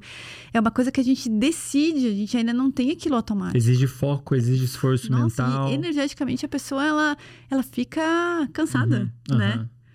E tem que ser um, um passinho de cada vez. Então, o ideal é a pessoa, né, no que ela recebe uma orientação nutricional, que seja algo relativamente simples Que em relação que ela consiga executar, até para dar, dar tempo dela para ela conseguir usar os recursos que ela tem disponível para conseguir dar um passinho. Ah, conseguiu Uhum. implementar vamos, água. Agora vamos para esse mais outro passinho e outro passinho. E a pessoa vai se sentindo É. Tipo assim, o sono. O sono e, e a organização dos horários das refeições Uhum. é um novo hábito, às vezes, Sim. pra pessoa. Porque tá tanto tempo que nem sabe o que, que é higiene do sono, ritual do sono, é, horário de refeição. Nunca não ouviu falar é. disso. Então, de assim, ó, já é um hábito inicial que sem isso é difícil, né? Todo o resto. Então, é importante.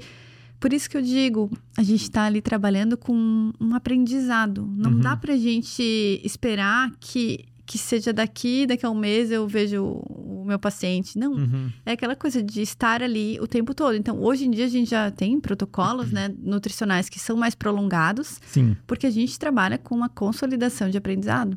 Então, isso é, é demorado. E quanto isso está disseminado, Bruna? Na comunidade dos nutricionistas, dos nutricionistas, quanto que essa abordagem comportamental tem sido disseminada? Porque eu, na minha humilde experiência, o acompanhamento que eu faço, eu não me preocupei com isso, porque Sim. eu já domino esse assunto. Então, é agora assim, para uma pessoa que não sabe, as pessoas não sabem nem o que tem que fazer para dormir bem, né?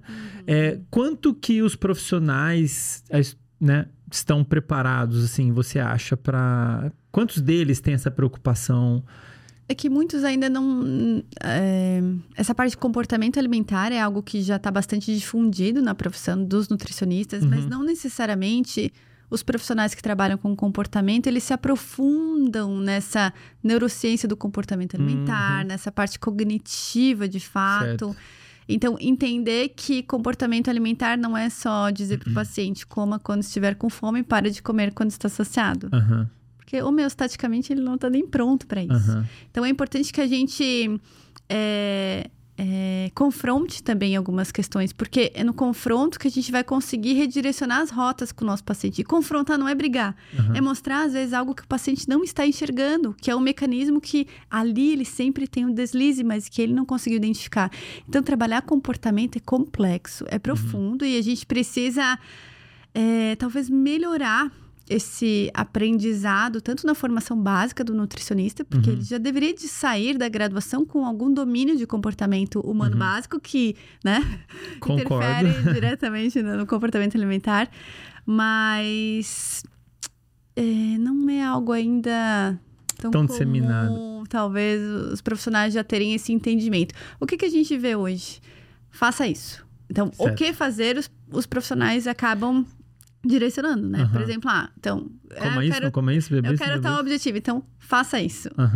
Mas hoje o desafio não tá mais, as pessoas têm informação pra tudo. O chat GPT já calcula Até- dieta. é, né? Então, isso que eu ia dizer, assim, ó, até- o que fazer, a gente não, não tá mais com essa deficiência. A gente precisa entender o como fazer. Como fazer? E é ali que o profissional de saúde ele entra justamente para possibilitar essa visão do como, Uhum. é, ajudar essa, essa solidificação do como, porque é no como que os detalhes vão acontecer. Uhum. Então, o paciente ele não está mais buscando um profissional para dizer o que tem que fazer. Uhum. Eu acho que essa percepção do profissional de saúde, especialmente do nutricionista, ela vai muito da autoanálise da própria carreira, né? Tipo, o que que tá faltando? Porque para mim, eu vejo que o maior desafio do nutricionista é a adesão do, do às vezes, do Com paciente. certeza. Mas não é, às vezes, por minha causa. Uhum. Mas eu também tenho que ir atrás desses, desses, Uhum. da- dessa literatura, desses conhecimentos para Uhum. entender sobre o comportamento. Uhum. Mas também tem que entender desde aquilo que a gente falou. Tá, tá no momento certo, motivação, enfim. E não simplesmente esperar. Ah, tá. Se ele fizer isso, certinho como eu passei, ok, ele vai ter resultado. Aham. Mas será que ele vai conseguir tirar do papel? Sim. A gente trabalha. Eu sou professora de cálculo de dietas, né? Falo para os meus estudantes lá, é, os graduandos em nutrição. Gente, o papel aceita tudo. O papel aceita tudo. Sim. Agora, o paciente conseguir tirar esse plano alimentar que vocês estão pensando e ele conseguir colocar na rotina, Na rotina dele, alimentar dele, sustentar isso, né? isso de forma sustentada, aí que tá o X da questão. Nossa, Então, que o que, que vocês vão entregar além do chat GPT? A gente reflete muito isso, né? O que, que, que, que vocês vão entregar além do chat GPT? É, realmente, qual que é o seu diferencial em relação à inteligência artificial, né? Então, por isso a gente tem que trabalhar muito comunicação clínica, Uhum. essa, esse estudo né, do- de comportamento alimentar de Uhum. forma mais aprofundada, entender sobre mecanismos de mudança de comportamento, né, André? Porque, meu, mudança de comportamento é algo profundo. Complexo. né? A gente está lidando, por exemplo, de sobrepeso e obesidade, a gente tem números alarmantes de forma global. Uhum. Então, o que, que não está dando certo? Todo Uhum. mundo sabe o que fazer. Uhum. E aí? Uhum. Né? As pessoas sabem que aquilo ali não vai fazer bem. Às vezes Mas não eu- sabe, né? Mas. Mas assim, Ainda né? assim- Coisas básicas e- Aham. e, e mesmo assim é difícil. Então, é um processo de... de de- complexidade, não, Aham. é, não é algo simplista. Então, quando falar, tá, é, coma menos do que gasta e tá tudo certo, Ah, né? se fosse simples assim, a gente não ia ter. É claro que tem que ter isso. Aham. É, tem que ter, né? Um plano alimentar que a gente tenha alguma restrição calórica. Tem que ter. Uhum. Sem isso, eu falo, é como tu, né, falar, construir uma casa sem dar uma planta. Então, a gente precisa dar um, um direcionamento alimentar. A pessoa, ela, ela precisa ter essas noções do que, que fazer. Mas vai muito além do plano alimentar, né? Uhum. Ô, Bruna, você estava comentando, a gente estava falando agora dos, dos gatilhos, né, que a pessoa pode ter ah, ao longo do dia. Eu acho que é importante ressaltar que às vezes a pessoa tem um hábito alimentar disfuncional, de, por exemplo, comer doces depois do almoço. E acho que é importante a pessoa entender que você- a pessoa pode ter feito uma espécie de empilhamento de hábitos, né? Uhum. Então ela vai almoçar, é um hábito dela, ela almoça, sei lá, meio-dia, pelo menos aqui no Brasil, mais ou menos isso. E ela, com repetição, ela, o cérebro dela associou final do almoço Um docinho. com o momento de comer um doce. Isso, você vê isso muito na clínica, porque foi até uma das perguntas que me mandaram muito, essa questão do do craving, né? Qual que é o termo para isso? Do, do- Uma fissura. da fissura por comer doce depois do almoço. Eu não vejo algo como algo ruim. Uhum, É que tudo depende, né? aham. Então a gente tá lidando com, com que quantidade de doce, né? É, Então é importante a gente entender que a pessoa não precisa necessariamente não ter esse hábito. Ela pode continuar com esse hábito de uma forma é, controlada, quantitativamente uhum. falando, né? Então, sim, ela já associou, então é um, um, hábito, às vezes, associado ali com a refeição do almoço. Pode uhum. ser isso, essa coisa, né, de às vezes estar tá com amigos, então sai do almoço e vai lá, é uma forma de, socializar. de prazer até, de buscar um prazer, socializar. Uhum. Mas também tem uma questão que a gente chama de, que tem a ver com as funções executivas, ela não tem essa coisa do, do desconto temporal, né? Então, o objetivo certo. dela é tão longe e esse prazer é tão perto. Então, assim, vale mais às vezes o prazer momentâneo do que daqui a um ano eu vou ter o resultado que eu almejo. Então, às vezes tem que entender um pouco de como funciona essa dinâmica, mas eu, eu vou falar para ti, eu não sou dessa de ficar excluindo isso, mas tentar reorganizar para com que, porque quando a gente trabalha de uma maneira, sabe, não necessariamente proibindo, a gente começa a. A pessoa ela começa a ser mais protagonista dessas escolhas. Hum, e sem falar que se você faz, que inclusive era o, o, próximo ponto que eu queria levantar, uma dieta do tipo restritiva de alguma maneira pode fazer. Não que ela não tenha seu valor, é claro, e em certos aspectos talvez seja necessário, mas dependendo de como isso é colocado, colocando um, um, rótulo de proibido e tudo mais, a pessoa pode criar uma experiência negativa com aquilo, né? Então, você tira abruptamente uma, um monte de fontes de prazer. Aquilo ali vai ser interpretado pelo cérebro como algo ruim. É, uhum. Aí vem né? dieta... retirar, retirar algo que é boa que a pessoa tem, tem, gera dor, né? Isso vale para tudo Sim. na vida. E pode valer nesse caso. A pessoa tem, digamos que ela é um momento muito especial para ela comer um docinho depois do almoço, é o momento que ela interage ali com o amigo. Prazer diário gostosinho. É, e isso tem que ser levado em consideração, uhum. então, né? Na hora que você vai. É, a gente está lidando, digamos, com, com pacientes que não estão ali numa situação aguda de internação, de que estão na UTI. Uhum. Eu estou lidando com uma reestruturação cognitiva do, né, que vai influenciar no comportamento alimentar como um todo. Agora, se eu estivesse lidando com um paciente que, ah, meu Deus, ele precisa porque ele está ali numa internação, então eu tenho que fazer o que tem que ser feito em relação à alimentação dele. Então, ele vai consumir o que ele tem que consumir. Ele não pode consumir algum, algum grupo alimentar, ele não pode consumir algum nutriente específico. Ok, eu vou tirar. Mas ali, nessa maneira que a gente está trabalhando, é justamente para para conseguir mudar esse comportamento alimentar. Então, se eu tiro todas as uh, os pra, até então os prazeres, uhum. né, alimentares daquele meu paciente, aí eu vejo que você coloca ela numa situação é, é, é, é mais desafiador, porque. Mais desafiador. Sabe?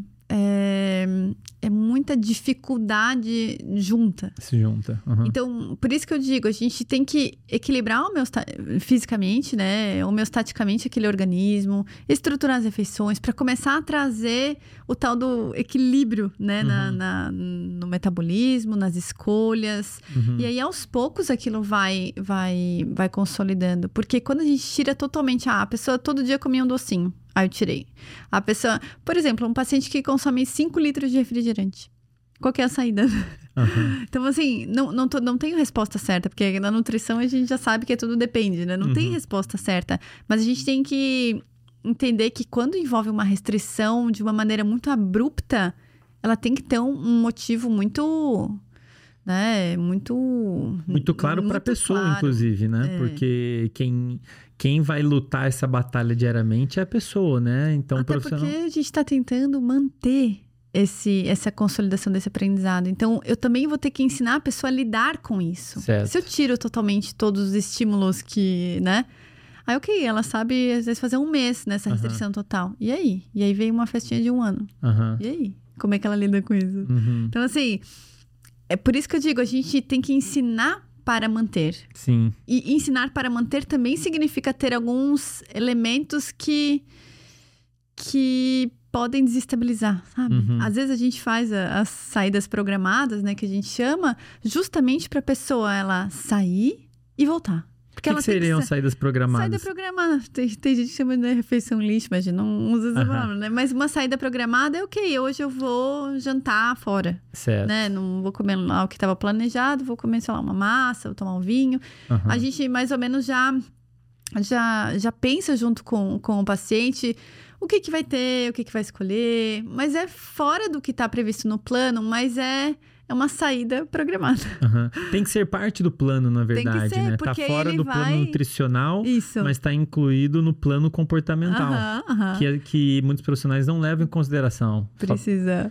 E assim, ó, o paciente, ele. Isso aí é estratégico. Eu, é, eu falo que é uma prova, é um exercício de, de, de aprender é, sair e voltar. Certo. Porque sabia que tem, tem paciente é tipo um tão ensaio, rígido. né? É, Fala, tipo... ó, vamos programar aqui uma, pisa, uma pisada é na bola, rígido. entre aspas, Sim, programada. Tipo, tem que sair e voltar. Interessante. Tem paciente que é tão rígido que não faz a saída programada. E tá errado, porque uhum. ele tem que saber sair e voltar. Porque certo. essa rigidez, na verdade, é que ele não consegue flexibilizar muitas vezes, sabe? De, de reorganizar a rota. De voltar. E, e flexibilizar uhum. é uma grande habilidade para quem quer manter. Certo. Então, se o paciente só está ali restringindo, restringindo, restringindo, muitas uhum. vezes ele não sabe, vai saber lidar depois numa hora que não tem alguma restrição. Ele está perdendo a oportunidade de aprender a lidar com adversidades é, que vão acontecer, isso, né? Não tem isso. como. Total. Ah, interessante, olha só. É, legal, não tinha nem, eu não tinha pensado dessa maneira. Então, o profissional ele tem que pensar no plano nutricional ele tem que pensar num plano comportamental, né? Tem que. Não, não tem como. Eu não porque... consigo não ver isso, né? É, não, sim, mas é porque, pelo que eu ouço as pessoas falando, e eventualmente até profissionais, no digital, inclusive, me parece que existe um foco enorme no aspecto nutricional, né? Ah, como é isso, que eu não como é. isso? ingere isso, ingere isso. Ah, legal, mas na hora do vamos ver, né? É a Sim. pessoa, é a pessoa ali, ela e ela e tá ali os alimentos e realmente muitos alimentos, vamos dizer, pobres nutricionalmente, são muito acessíveis, são relativamente baratos. A pessoa vai ter que lidar com isso no dia a dia. É importante que a gente direcione muito bem também as escolhas dos alimentos. Então, não quer dizer que a gente só olha para o comportamento, né? Então, por exemplo, é, eu faço muito a estratégia de aumentar alimentos que dão saciedade. Então, aumentar certo. conteúdo, o teor proteico de um uhum. plano alimentar, eu considero essencial. É, é, aumentar a frequência se eu tô lidando ali com pacientes, especialmente reestruturando cognitivamente, eu, essa coisa de, de ter mais refeições, para mim, é, é uma coisa que sedimenta muito bem esse pilar dessas novas, desse novo comportamento, né? Então, uhum. Então, tem algumas algumas questões ali alimentares de escolha de alguns alimentos, frutas, vegetais, inclusive doces, né? Então, isso tudo a gente tem que direcionar bem. E até essa questão de rótulos, isso é importante. O foco ele acaba não sendo o alimento, ele acaba sendo o comportamento. Mas tem que ter esse direcionamento da, das escolhas alimentares. Uhum. É, porque assim, às vezes o paciente ele não tem, não tem uma visão sobre ah, o que, que eu posso comer à noite, que é prático. Então, é importante que a gente também dê direcionamentos, inclusive de planejamento. Às vezes o paciente ele não gosta de cozinhar. E aí, o que, que faz, né? Então, é importante que a gente é tenha. É, e daí o que, que eu vou fazer? Ah, Andrei, cozinha isso. É, então, às um vezes, eu, eu tenho culinária. que ter é, fornecedores que, que né, uhum. possam dar um subsídio, entregar lá uma marmitinha para Andrei. Ou ele, né, enfim, tu ter algum lugar para comprar, alguma opção mais, mais que te dê saciedade, que seja nutricionalmente boa para ti. Então a gente precisa sim entender o contexto alimentar, uhum. né? E não dá para deixar a intuição né? é, levar. Então a gente precisa ter esse direcionamento. Mas se não trabalhar o comportamento, Andrei, eu só estou dizendo o que fazer. Não estou te, te uhum. explicando uhum. como e eu não estou te, te, ensinando a manter. Então, eu preciso ensinar o paciente a manter o resultado. Uhum. É ali que a tal da eficácia de um tratamento é a sustentação uhum. do resultado conseguido, do resultado, né?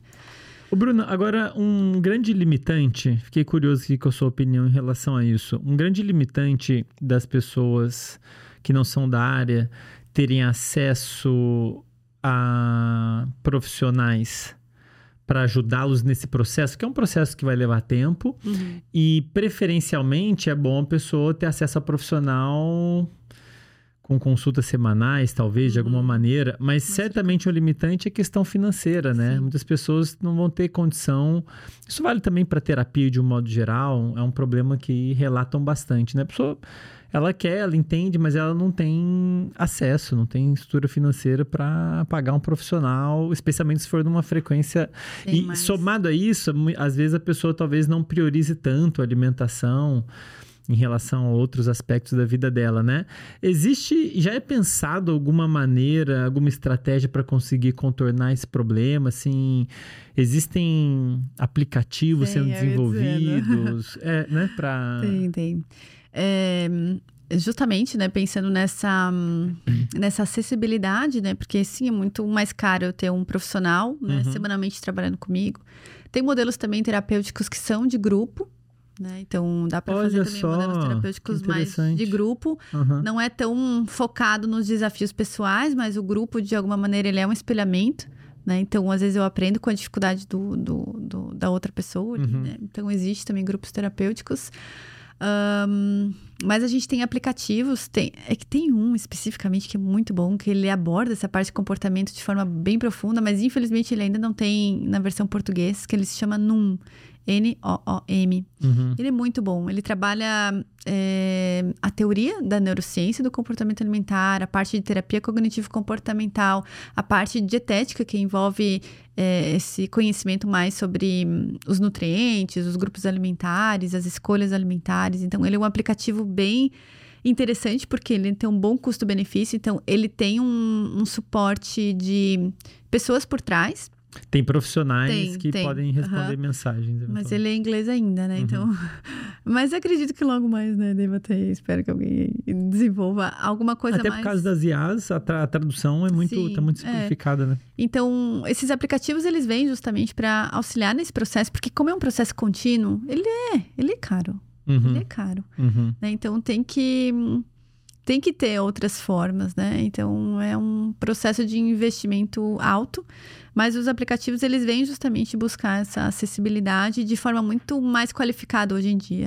Então eles funcionam tanto como uma questão de automonitoramento, eles ajudam essa questão de atualizar o objetivo, a memória de trabalho, tem alarmes, tem coisas. Ah, Então tem só. mecanismos que vão ajudar, né, em todo esse processo cognitivo, comportamental para Uhum. sedimentar esse novo aprendizado. Ele se chama NUM. Num É, eu nunca tinha ouvido falar. Porque É realmente, né, a pessoa. E aí, no que você tava falando, tava até me perguntando uma coisa ainda mais fundamental que isso. Por que é que tem tantos adultos precisando reaprender a se alimentar de alguma maneira, né? Porque em parte pode ser porque seus objetivos mudaram, né? Então, digamos, Uhum. eu tô aqui e aí eu tô, quero ganhar corpo porque eu vou competir ou sei lá, por algum motivo específico.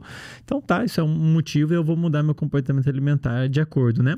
Mas a realidade de muitas pessoas é que elas precisam reaprender porque ela questão de saúde, Sim. né? E aí eu tava perguntando, por que, que tem tanta gente precisando reaprender? E a resposta é porque ao longo do nosso desenvolvimento a gente não a gente não aprendeu como se alimentar adequadamente, imagino. Acho que por a gente fala do, que devia ter na ambiente que- escola, é, né? Educação alimentar e nutricional.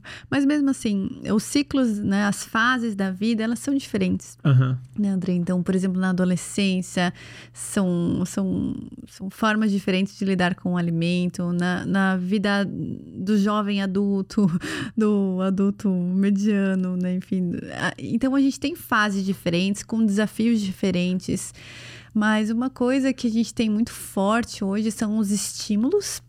Né, estímulos, enfim, de celular, de, de, de coisas que vão, parece que deixando a gente meio no modo zumbi de viver. São super estímulos, né? É, e a gente acaba não, não prestando tanto atenção, às vezes, no, no modo de se alimentar e a gente vai buscando só pelo prazer. Certo. Então, ok, o meu. O meu eu só mensuro pelo prazer que aquilo me dá. Aham. Né? Então, é, eu vejo que. É As escolhas se... ficam muito baseadas na sensação de E prazer. numa superficialidade, né? Uhum. Então, é muito baseado no prazer, na praticidade. Na prática. Então, às vezes, tu vê assim, por exemplo, um jovem, ele morava na casa dos pais, mas daí ele muda pra faculdade, não né? sabe cozinhar. Então, assim, o- o- esses desafios da vida moderna, né? Da Aham. vida adulta também, é, é tudo junto. Então, é difícil, às vezes, é, manter alguns hábitos que foram aprendidos e que talvez eram bons, Mas a gente vai. A gente, a gente não é engessado, né? Sim. Então é importante entender também que o comportamento alimentar ele não é engessado. Certo. A gente vai. Você muda de cidade, muda de É. trabalho, o comportamento Então, muda de e acordo. justamente essa coisa do contexto que a gente estava falando, né? A influência do ambiente.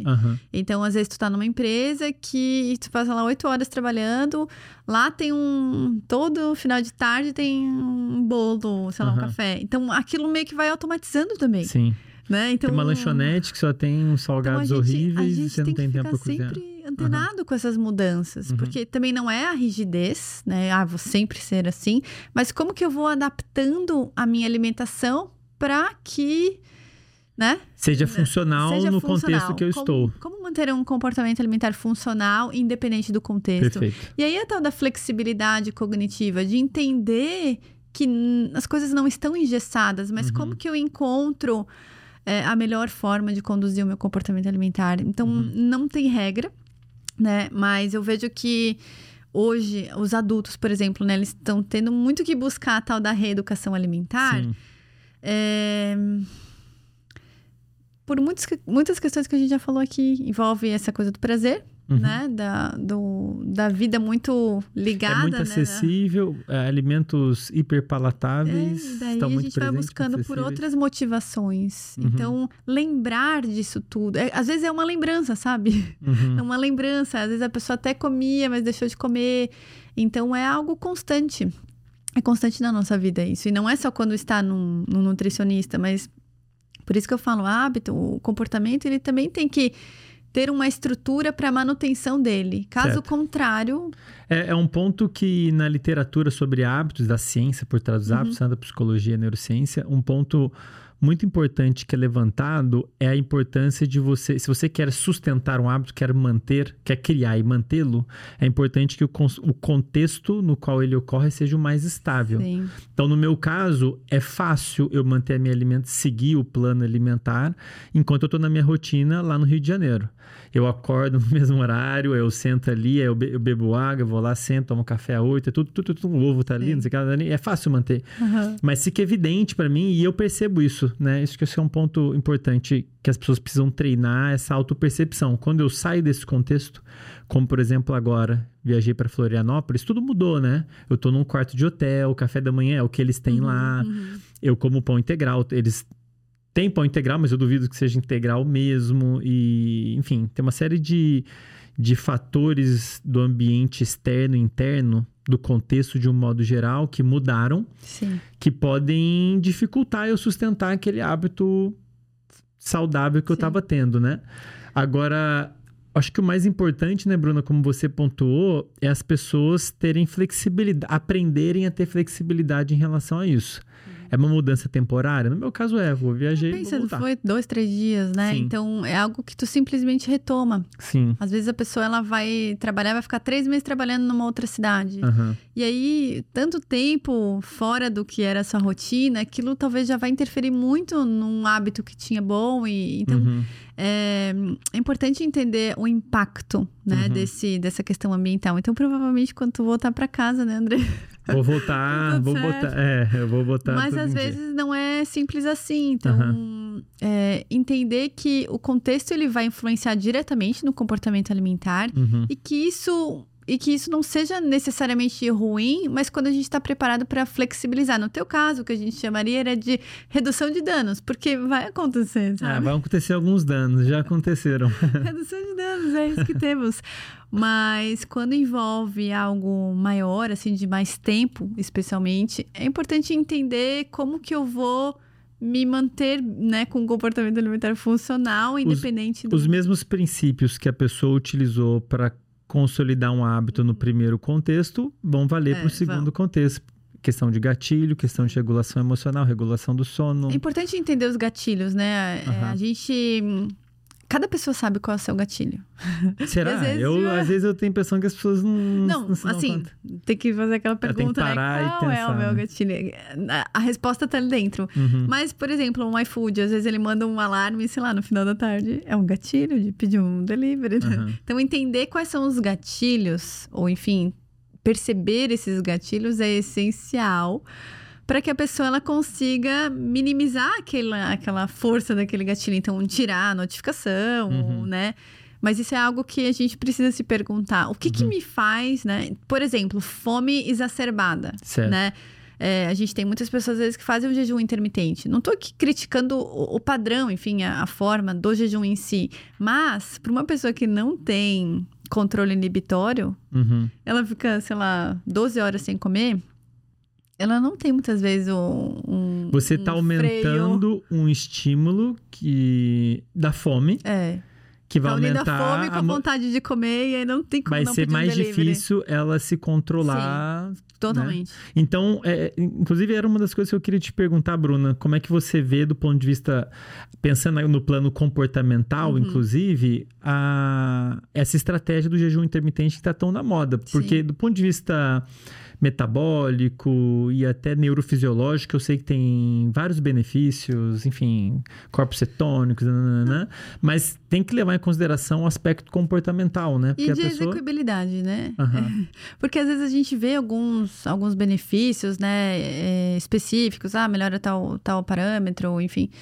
Mas é, o que, que significa fazer aquele modelo, né, de alimentação para aquela pessoa? Uhum. Então, uma pessoa que Perfeito. não tem controle inibitório, que ela não consegue frear um impulso, que ela Uhum. não tem domínio disso, Uhum. ela vai fazer jejum intermitente e vai fazer mal para ela. Uhum. Ela vai comer ou ela vai ter um descontrole muito maior. Sim. Então é importante entender que não Até é o estado de mundo. saúde inicial da pessoa, né?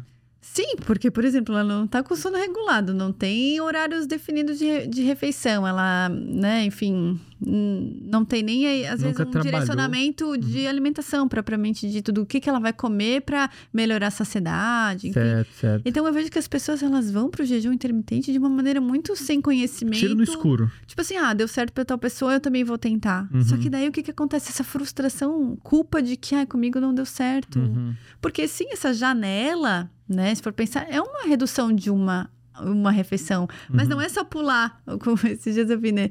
Jejum intermitente não é só pular o café da manhã, né? Uhum. Então, entender todo, todo o significado de, do que isso realmente é, causa, mas não é para todo mundo. Uhum. E, e, na verdade, quando a gente trabalha, a maioria dos nossos pacientes não tem condições cognitivas de fazer jejum intermitente. E eu, eu acho que no final a maioria não tem. A maioria. É. Tem como a gente. Não tem como mensurar, não tem como mensurar, assim, não, não- acho que não tem um questionário para isso, mas tu consegue já identificar pelos comportamentos da pessoa. Aham. Então, assim. em outros aspectos da vida é, dela, inclusive. Não, e né? na Talvez. alimentação mesmo, fazendo Uhum. uma anamnese, entendendo, né, enfim, como é que funciona o mecanismo, o comportamento alimentar daquela pessoa, né? Tu já identifica que essa pessoa não tem. E às vezes ela tá buscando é, o que a gente chama, né? O tal do tudo ou nada. Então, Sim. o- quando ela tá no jejum intermitente, ela é o tudo. Aham. E- só que o tudo, o tudo ou nada dela acontece meio que diariamente, sabe? Aham. Então, assim, a, a descompensação depois de um período de jejum, às vezes é, é muito mais maléfica Aham. do que. Na verdade, gente, é, é, estudei bastante isso, especialmente esses dias eu fiz uma certificação para tratamento de obesidade. E assim, ó, qual que é a melhor dieta? Qual que é? Não existe uma Uhum. melhor dieta. A Uhum. melhor dieta é aquela que a pessoa consegue fazer. Que consegue ter. Então, assim, ó, sustentado. Tem estudos que mostram da, da Mediterrânea, é a principal que a gente tem, mas às vezes na Mediterrânea a pessoa não consegue executar né, da melhor maneira. Tem alguns mostrando de low carb, outros de high carb, outros de low, de low fat, high fat. Então, high protein, né? Tipo, mais Até proteína, porque melhor proteína. o paladar então, da pessoa muda, né? então tem gente que tem vai gostar mais regra. ou menos de, de um grupo de alimentos, então. a melhor dieta é aquela que a pessoa consegue fazer. Uhum, Então, assim, não, não, ficamos bus não fiquemos buscando uma dieta ideal. Porque uhum, não existe. Uhum. Não existe. Os estudos não, não, não existe, ah, essa dieta é padrão ouro. Não Uhum. tem isso. uhum. Mas, infelizmente, as pessoas ficam se moldando conforme o resultado do outro. E Uhum. não olham para as próprias dificuldades, os próprios deslizes. E aí volta tudo, parece ao. Ao, ao basal, tipo, ah, ou estou de dieta ou não estou de dieta. Então, Uhum. essa, essa coisa da dicotomia do tudo ou nada sempre volta. Porque Uhum. as pessoas sempre ficam buscando uma solução de uma dieta específica, Aham, que não vai ter. uhum. É, né? A princípio, a gente tem que entender como é que é o comportamento dessa nesse paciente que está na minha frente, quais são os desafios que ele, que ele enfrenta, e aí a gente vai mudando. Porque pensa, André, é, eu ficar muito tempo sem comer, É, Sabe? eu, não é para qualquer um. Não é para qualquer um. Tem até um experimento que a gente faz, que é o experimento da fome. Que é a pessoa entender quais são as sensações de passar fome. Uhum. Não, não tô dizendo aqui passar fome de uma maneira, né?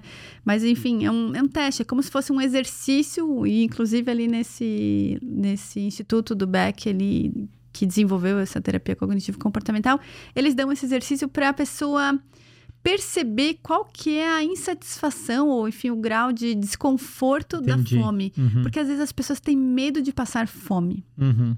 né, medo. E no jejum intermitente acaba os que dão certo, né? Muitas vezes as pessoas acabam entendendo que elas não têm mais tanto medo de passar fome. Acho que Uhum. isso é, um- é uma grande vantagem. né? Processo de aprendizado, É né? que, eu- ah, ok, eu não. Às vezes a pessoa come muito porque ela tem medo de passar fome. Uhum. Então, claro, a gente precisa investigar isso, mas entender que o desconforto de passar fome, às vezes ele é uma onda que vem e que vai. Uhum. né? Então, às vezes, ai, me deu uma fominha E agora. como que é esse mas teste? É a pessoa. Ah, é um dia só, tá? E, e, e aí a pessoa toma um café da manhã. E aí ela toma um bom café da manhã, não, não precisa. E Uhum. aí ela vai ficar o dia inteiro sem comer, até o jantar. Tipo, ela fica meio que 12 horas sem comer. Não é Certo. nada. E nada a ideia é ela acompanhar ela o que ela tá acompanhar. sentindo. a cada hora tá ela faz o monitoramento do desconforto. Interessante. Então, por exemplo, ah, na hora do almoço, talvez que é como se fosse um ápice até às vezes do desconforto. Ok, né? Estou com fome e até sentir as, as sensações físicas, né? Cognitivas. Então, tem pacientes que ficam com muita dor de cabeça. Então, às vezes, esse experimento mostra é, quais reações que o corpo da pessoa realmente tem, mas treinando de uma forma muito monitorada. Então, Uhum. Né? É algo que, que dá para fazer esse teste, mas mesmo assim, por exemplo, ah, não é recomendado para pacientes que tenham transtorno, diabéticos, né? Tem um- algumas limitações. Mas para a pessoa entender o que, que significa e, e o- como é que é a percepção de fome, porque como eu falei, às vezes está tão desequilibrado homeostaticamente que a pessoa nem se lembra o que, que, é, sentir, fome. É igual o sono. As pessoas É. dormem mal tanto, há tanto tempo, ou, ou tomam remédio para dormir há tanto tempo, que elas não, elas não sabem mais sim, a, a sensação de, De sono, né? Não consegue detectar é, que tá com sono. Tá mal-humorado, É. tá tudo, isso aí é só dormir Não, mas daí, ah, é falta de foco, falta de concentração. é É, tudo tomar alguma sono. coisa, né, pra... Interessante. Então, olha só, porque você comentou, eu acho que é legal o pessoal que está ouvindo, assistindo, é, ter uma ideia dessas possíveis ferramentas, né? Uhum. Que, ela, que podem auxiliá-la, né? Então, você falou da lista de motivações, que eu achei lista bem de bacana. vantagens, é. Lista de vantagens, Uhum. a lista de prazeres, prazeres. que inclusive já dá para ter uma ideia do quanto quão significativo a comida é para ela em relação às outras opções. Dá para É, ter ela uma... entender que tem outras coisas, né? Não, porque às vezes ela vai fazer a lista dela, vê que a lista tá pequena, né? Tá, pô, botou ali em cima Mas tá bom, hambúrguer. e- cinco opções tá bom já. É. Mas é uma coisa que pelo menos serve como uma forma de autoconhecimento. Sim. Fala, poxa, Com certeza. a lista podia aumentar, né? e, e, e aí você comentou do dia. Eu esqueci o nome. É, do, do, do de- experimento da fome? Não, não, o anterior, de você ir fazer uma refeição. É mais prazerosa. É o que o pessoal chama Ah, do- tá, da tá, refeição tá, lixo, mas se deu um outro nome da mais saída adequado. programada. Saída programada, Aham. uma oportunidade de aprendizado de como retornar, né? A Uhum. pessoa entender que dá para dar uma pisadinha lá de fora e voltar, Sim. continuar o, o alimentação saudável. E agora uma quarta ferramenta ainda experimento É, da fome. é, porque eu fico imaginando, né? Se, se eu mesmo faço isso, para mim também ia ser muito instrutivo. Uhum. Primeiro, eu ia ter uma boa ideia de que horas eu sinto fome. Às vezes a pessoa ela faz tantas refeições que ela não se liga que, assim como vários outros parâmetros do corpo, tem horários. Claro que pode estar desregulado, depende da pessoa. Mas dá pelo menos falar, poxa, eu costumo sentir fome mais ou menos nesse horário, naquele horário. Ela aprende o que que é sentir fome. É. Ah, então, essa E não dá pra sensação- fazer à noite, né? Porque as pessoas fazem, às vezes, ah, o tal do jejum intermitente à noite, né? Porque-. Não, tem que ser. Ah, porque ela tá inconsciente, É, ela não vai. tem que estar consciente desse processo. Ela Então, tem tem, que que, ser durante o dia, com a vida acontecendo. E o que, que é o desconforto da fome naquela hora específica? Ah, veio e foi. Então, eu, sabe, saber administrar a fome. Ela não me domina, eu domino ela. Interessante. Então, ela ainda- começar, sabe, a empoderar o paciente de, de, per- de autopercepção e de Autocontrole, né? Inclusive, de ela decidir. pode, ela pode, eventualmente, no, no meio desse processo, ela ter um deslize. Sim. E- E, aí, e isso é um também é uma aprendizado. resposta. É, é. Ela fala, poxa, chegou tal horário, eu Aham. fiquei com tanta fome, com eu tava em dor tal de lugar. cabeça que... Legal, ela pode. Poxa, que legal, agora eu tô. Fiquei empolgado com essa estratégia, porque ela pode testar isso em diferentes ambientes, inclusive. Claro, né? É, seguindo um... aí assim, até uma indicação, se é um ambiente... mu- Não, uma vez um paciente fez isso, gente, num dia que tinha festa na empresa, Uhum. aí foi muito desafiador, né? Tem que ser, tipo, um dia é, normal, né? É, o bom é que seja num ambiente um pouco mais controlado, né? Tipo, Uhum. uma rotina mais sabida, assim, que a pessoa já sabe mais ou menos o que, que vai acontecer, porque é algo que tu tá ali testando, então num, num ambiente controlado é, é melhor. Nossa, que interessante, Bruna. Achei bem. Tem nome essa. Experimenta a fome. Experimento da fome, legal. Ô, Bruna, é um ponto que me perguntam muito, perguntaram muito até no post que eu fiz lá, né? Ah, sobre TPM. Uhum. Né? Muitas mulheres relatam, inclusive eu estava lendo alguns estudos antes da gente encontrar, né, sobre a TPM, de, as mudanças comportamentais que acontecem nessa fase do ciclo especificamente, antes da menstruação e um pouco nos primeiros dias da menstruação. Parece que, de fato, muitos sintomas podem surgir, diferentes mudanças emocionais, comportamentais, e uma delas é o que eu até botei entre aspas aqui, que é o que colocaram. Muitas mulheres sentem uma fissura por doces nesse período. Essa- Isso existe mesmo, assim? Isso é uma coisa que você vê na clínica e a literatura científica aponta isso também? Existe, mas não dá pra dizer que é regra, né? Aham. Então, cada indivíduo tem um comportamento, mas existe essa procura. Às vezes pode ser até de forma mais automatizada, até, Aham. né? Até um Talvez hábito. possa ser. Em Não dá parte, pra dizer que não, né? Aham. Pode ser, em parte, uma, uma busca por conforto. Mas uma fa- acaba que é, a gente tem sim uma alteração de humor, Uhum. né? E, e ela pode ser é, acompanhada de uma baixa regulação emocional. Então, Uhum. é, existe toda aquela busca, né? Por, por alguma coisa que dê prazer. E ali é um Sim. prazer muito momentâneo. E às vezes já tá ali associado, né? Então, eu tenho... Né? Enfim, estou nesse momento, eu vou lá. É, o que, que a gente faz? A gente tenta mostrar para o paciente que, ok, existe isso, né? Todo mês vai É, acontecer todo isso. mês vai e- acontecer. E, Aham. e, e aí a gente já estruturar, por exemplo, como que vai acontecer? Ah, naquela semana a gente vai colocar todo dia um doce, enfim, os dias específicos Uhum. a gente coloca pra.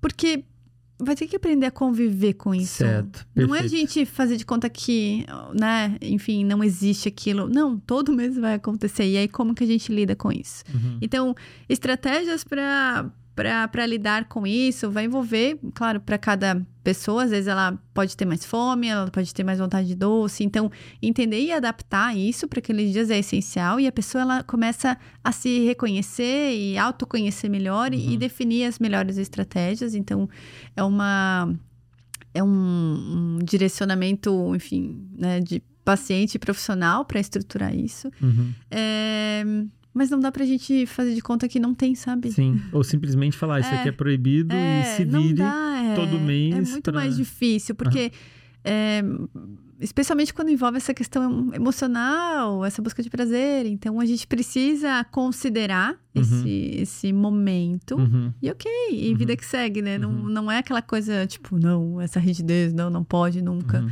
Então, saber flexibilizar também nesses momentos também é um exercício de manutenção. Porque às vezes é um deslize nesse período. Ah, porque não consegui fazer do jeito que tinha proposto. Ah, é, é algo que eu não consegui me manter.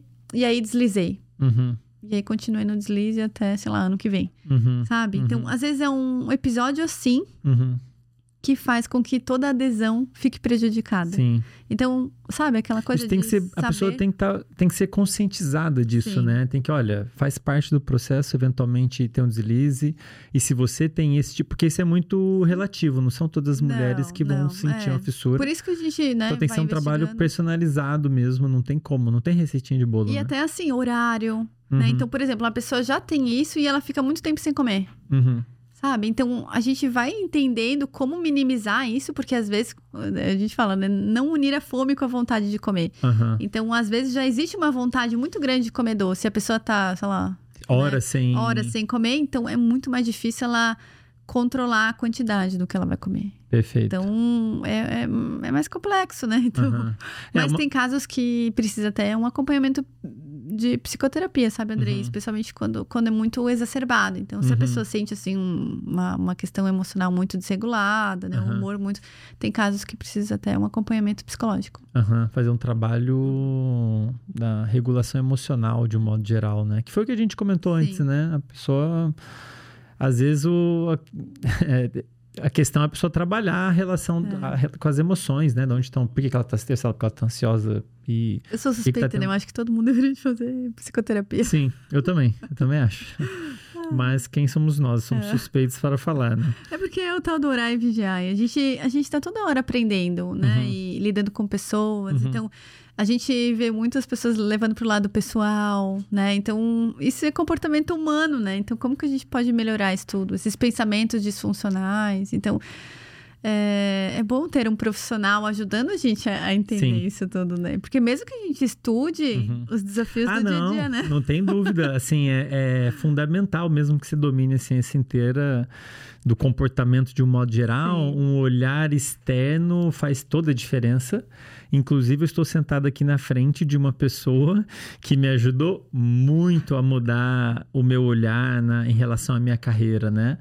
É, tem coisas que você não consegue ver sozinho, você está enviesado, né? Eu estou enviesado quando eu vou olhar para mim mesmo. E sem dúvida que um profissional Inclusive, recomendo a Bruna aqui para quem quiser. Coach de carreira. É, quem precisar de auxílio, inclusive em relação à mudança de carreira, a Bruna é sensacional. Ô, Andrei, mas só uma coisa: essa coisa do relacionamento interpessoal, né? Uhum. Às vezes as pessoas sofrem muito porque não se dão bem com uma pessoa ou uhum. não conseguiu falar o que gostaria. Então, às vezes, um, um, episódio que tem a ver com relacionamento, às vezes de, de trabalho, certo. influencia no, no comer noturno daquela pessoa. A insatisfação, às vezes, no trabalho, porque Sim. não soube lidar então, precisa entender esse processo, às uhum. vezes, porque na verdade, a, a, comer, o comer noturno, pedir um delivery, está sendo só uma consequência da baixa é, forma de, né, de não saber lidar com, com Uma insatisfação que ela talvez esteja tendo é. no trabalho pode estar tá levando Pode ela até um comportamento Então, assim, a gente tem muito isso, né? Às vezes as pessoas estão insatisfeitas com alguma questão na sua vida, ou no relacionamento uhum. afetivo, ou no,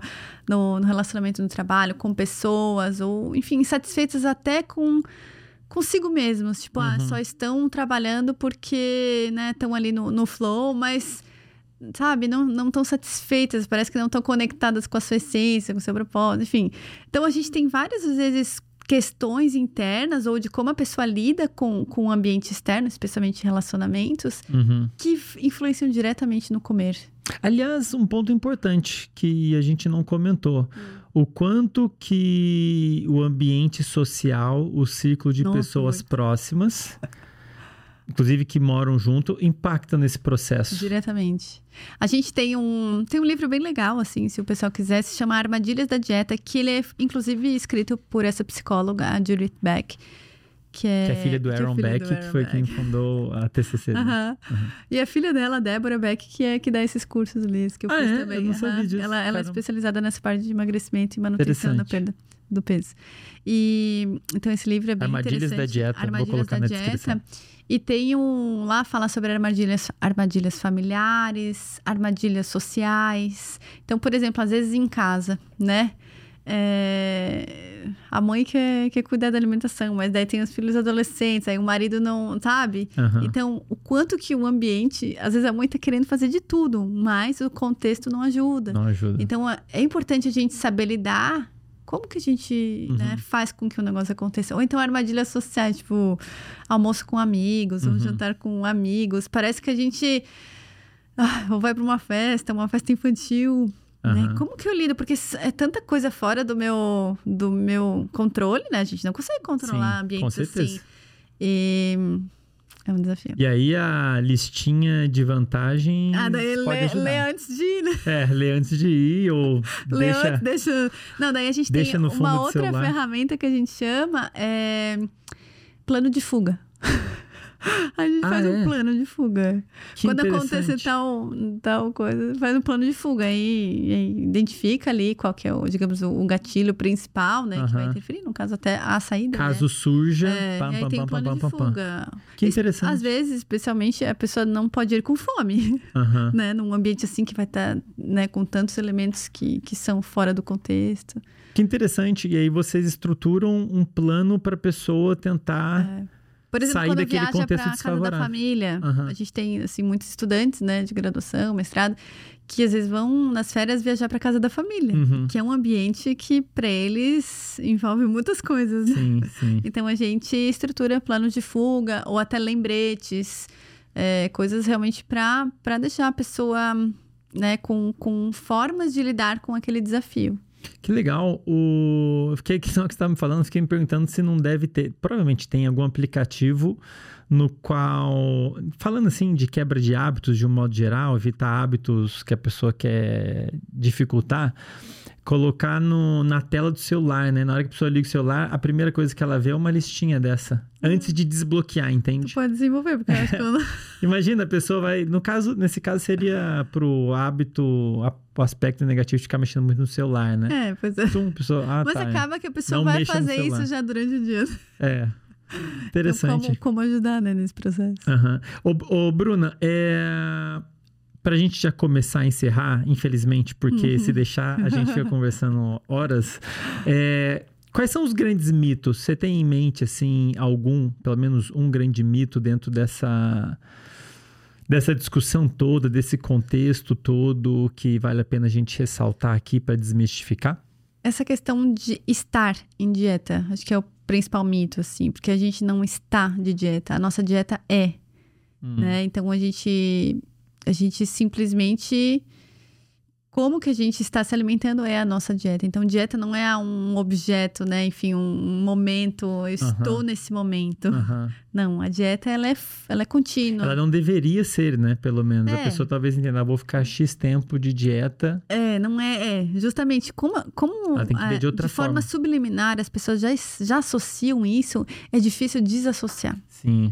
Então, quando a gente consegue realmente, né, com um ano de tratamento, a gente consegue, né, desassociar essa, essa coisa da dieta, mas é muito forte, é Uhum. muito enraizado das pessoas de, de, de colocar de que ou eu estou de dieta ou não estou de dieta. Uhum. Então, isso é um mecanismo que dificulta muito, muito é, flexibilizar nos momentos que não está de dieta. Sim, entendi. Porque eles vão fazer parte, né? E, e, é, manter essa, essa fluidez do ir e vir, sabe? De, de, de, de não ter essa, essas restrições tão, tão, de uma forma tão rígida que a pessoa ela, ela se culpe quando. Porque assim, é muito. Eu, eu acho muito triste quando o paciente ele. Ah, eu já tentei várias vezes e.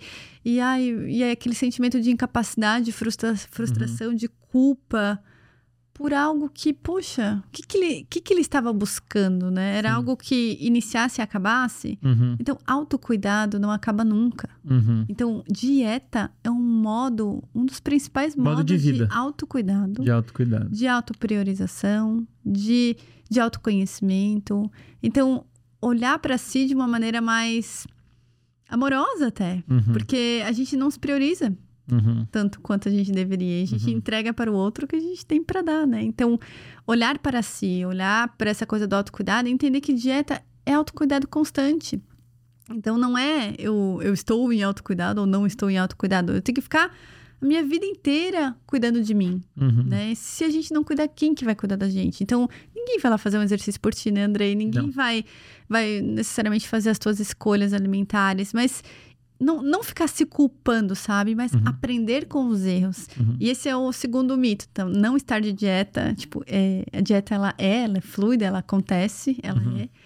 E essa coisa do do que que eu ia falar? Do aprendizado? Do, dos- dos erros? Ah, dos erros. Dos erros. Os erros são a chave da questão. O erro é a chave da questão. Só tem que aceitar, né? Não é aceitar, mas aprender com ele. Uhum. Porque se não erra, normalmente já tem uma rigidez cognitiva alta. E até às vezes, Uhum. às vezes tem que até, né, enfim, às vezes pode ser até algo mais grave, né? Mas quando a gente erra, é onde que tá o mapa, sabe? Uhum. Esse, esse caminho não deu certo, então é outro caminho Uhum. que eu tenho que pegar. Uhum. Então, o erro é outro mito. As pessoas, elas, elas desistem quando erram. Elas Uhum. desistem quando algo hum, teve um deslize. Então, o erro, gente, ele precisa ser visto com mais carinho. Sabe? Essa coisa de autocompaixão. Uhum. Tipo, auto, auto-amor mesmo. Sim. Tipo, eu errei, mas por que que eu errei? E não se culpar. Uhum. Porque é aquela coisa, a gente é nosso pior inimigo se a gente quiser Sim. ser, né? Então, é essa coisa do erro, sabe? Olhar, ressignificar o erro. Uhum. O erro é a chave da questão, Uhum. É a chave do, do processo. do processo de né? É. aprendizado. E o, o correto, então, seria eu dizer, né? Se eu fosse me comunicar com alguém, dizer mudar de dieta, né? Porque eu estou em alguma, né? Se dieta Sim. é um, pa- um modo de, ser- modo de de viver, viver. eu estou, eu estou, eu, eu já estou É, em uma então dieta. vai reorganizando, reorganizando a tua Aham. alimentação, né? A tua dieta. É interessante porque as pessoas realmente.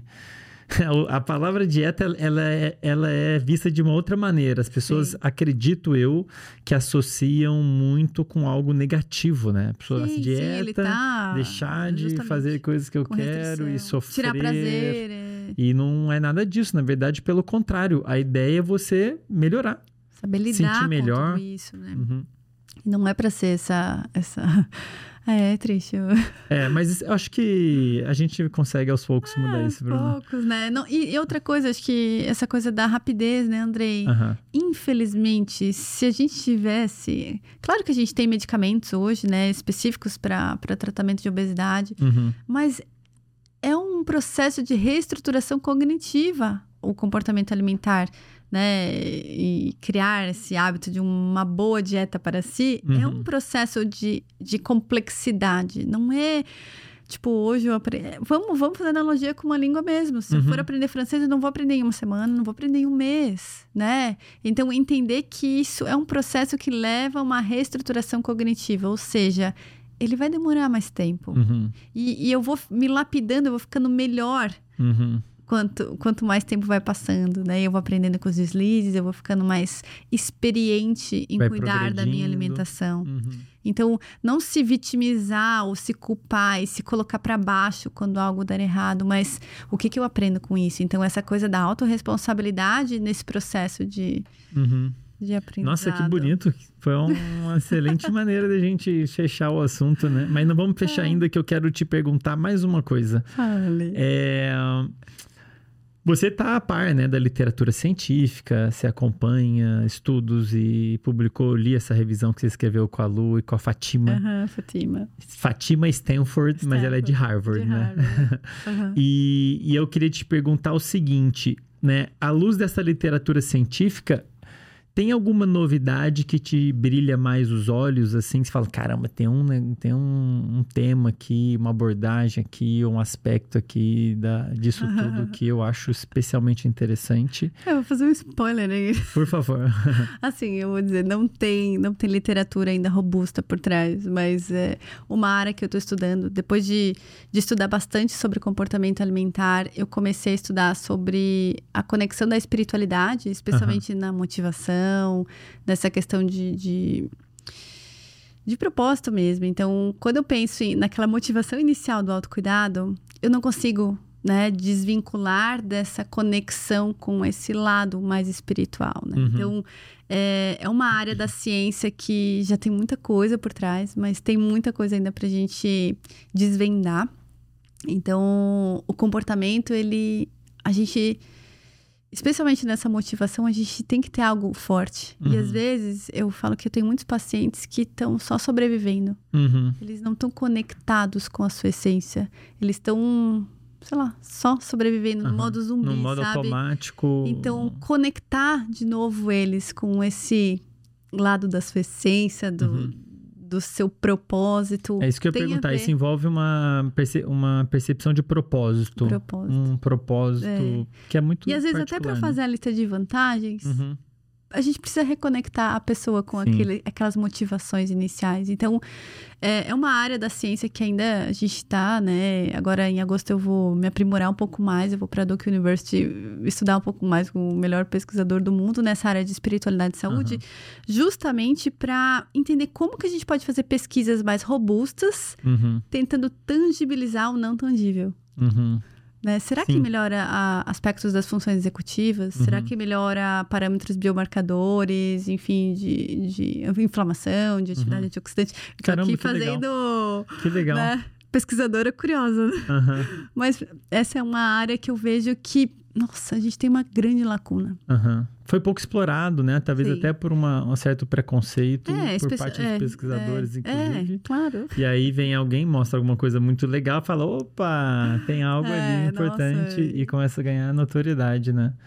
É, eu lembro que você comentou até comigo de um termo em inglês, né? É, é aquele, aquela história do O. eu nem consegui pronunciar isso até agora. O experience. A-W-E. A-W-E. Tem a ver é. com isso. É algo que quando a gente tem um deslumbramento pela vida, a gente se sente Legal. conectado de alguma maneira, a gente é, se sente fazendo parte desse algo maior, deixando um legado para a humanidade. Uhum. Então, essa conexão com algo, né? E às vezes eu vejo que o autocuidado, ele é reflexo disso uhum. que a uhum. gente já identifica na, na uhum. gente, né? Então, parece que hoje eu não consigo mais desassociar autocuidado, comportamento alimentar com uhum. essas coisas que são da essência do ser humano. Sim. Porque a espiritualidade é, é, é inerente ao ser humano. Sim. E aqui eu não estou falando de religiosidade, né? Uhum. Mas esses elementos da espiritualidade. E, e all experiences, que são essas experiências quando a gente contempla uma natureza, quando a gente contempla a força, por exemplo, de uma cachoeira. Uhum né? Ou quando a gente admira um céu estrelado. Então,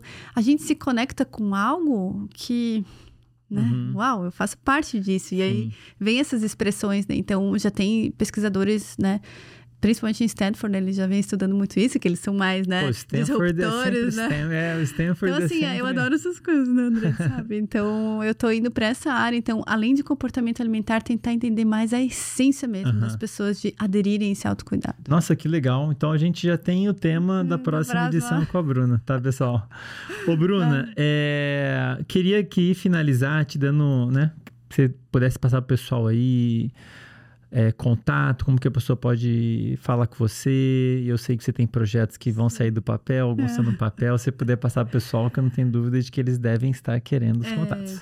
Pois é, eu não faço atendimento comercial, né? A gente faz vinculado à UFSC, né? Eu sou professora da UFSC, a gente é, atende ali o pessoal do projeto. Mas como eu tô com outros projetos agora, inclusive a gente vai parar os atendimentos no final do ano para que eu consiga uhum. né, ter tempo e dedicação para novas novidades que virão. Mas a gente forma, né, profissionais nutricionistas que trabalham nessa linha. Então, para quem tiver interesse, a gente tem alguns, algumas estudantes, né, que agora são nutricionistas que trabalham nessa abordagem. Mas especialmente procurar, a gente tem muitos profissionais no mercado, né? Então a gente tem é, profissionais que podem entregar essa, essa nutrição que ela é, ela é, ela é, ela é diferente, uhum. né? Uma nutrição que envolve um comportamento, entender sobre o comportamento humano, ela é essencial. É, então busquem profissionais que, que tenham esse olhar, né? Uhum. Que tenham esse olhar, porque é um processo complexo de aprendizado. Então não minimizem algo que é tão profundo e, e que envolve né, uhum. um, um, aprendizado. Então, pensem quando vocês querem aprender a falar inglês, francês, jogar uma modalidade esportiva. Então, pensem dessa maneira, que a gente precisa constância, né? Uhum. Não é e não é aquela coisa foco, força, fé. Não é. É tipo, é todo um processo que envolve constância, além de foco atencional, de, de fé, sim, acreditar uhum. que a gente consegue. Então, impacta, sim, em crenças. Uhum. Então, tem muitos elementos ali por trás. É, então não diminua a importância disso, não é só pegar uma dieta e, né, se querem dieta boa, até o chat GPT está entregando várias, mas aquele profissional que olha realmente para o como e não só o que. Nossa, que bonito, hein? Caramba. Bruna, muito obrigado pela conversa. Como sempre, foi agradabilíssimo. Fazia tempo, né, que a gente É, fazia tempo. Pra quem não sabe, a Bruna a gente já se conhece há um bom tempo e a gente já teve inúmeras conversas lá na, na Muitos universidade. insights. E, poxa, eu tô muito feliz de ter trazido uma dessas conversas para as pessoas ouvirem, para elas poderem aprender com você tanto quanto eu já venho aprendendo, né? Até brinquei com você que muitas das coisas que a Bruna colocou aqui de mudança de comportamento, ela aplicou em mim no ano passado, funcionou, funciona. e realmente a gente muda o nosso comportamento para melhor.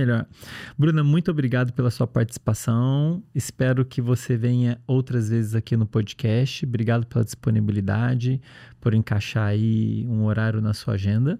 E queria agradecer o pessoal que está assistindo, que está ouvindo. Obrigado pela atenção, obrigado por acompanhar aqui. Ah, sim. É, por favor, pessoal que quiser entrar em contato com a Bruna, pode seguir ela no Ah. Instagram, arroba, como é que é? Bruna com dois N's, Boa Ventura. Bruna com dois N's, Boaventura. E eu vou colocar na descrição todos os Tá. seus dados, seu Instagram, seu, o seu e-mail para as pessoas. Eu tenho certeza que muita gente vai querer falar com você. Fala, obrigado, Bruna. Nossa, que coisa linda que você Ah, falou. Que legal. É, é importante a gente que falem mesmo, até pra, Uhum. pra gente saber que tá falando algo que as pessoas queiram ouvir, né? Enfim, às vezes animar a fazer umas lives também. Aham. Ah, com certeza. Nossa. Obrigado, tá, Bruna? E Obrigada, pessoal que tá aí ouvindo, obrigado pela atenção. Como sempre, foi um prazer incomensurável e a gente se vê no próximo episódio. Até lá.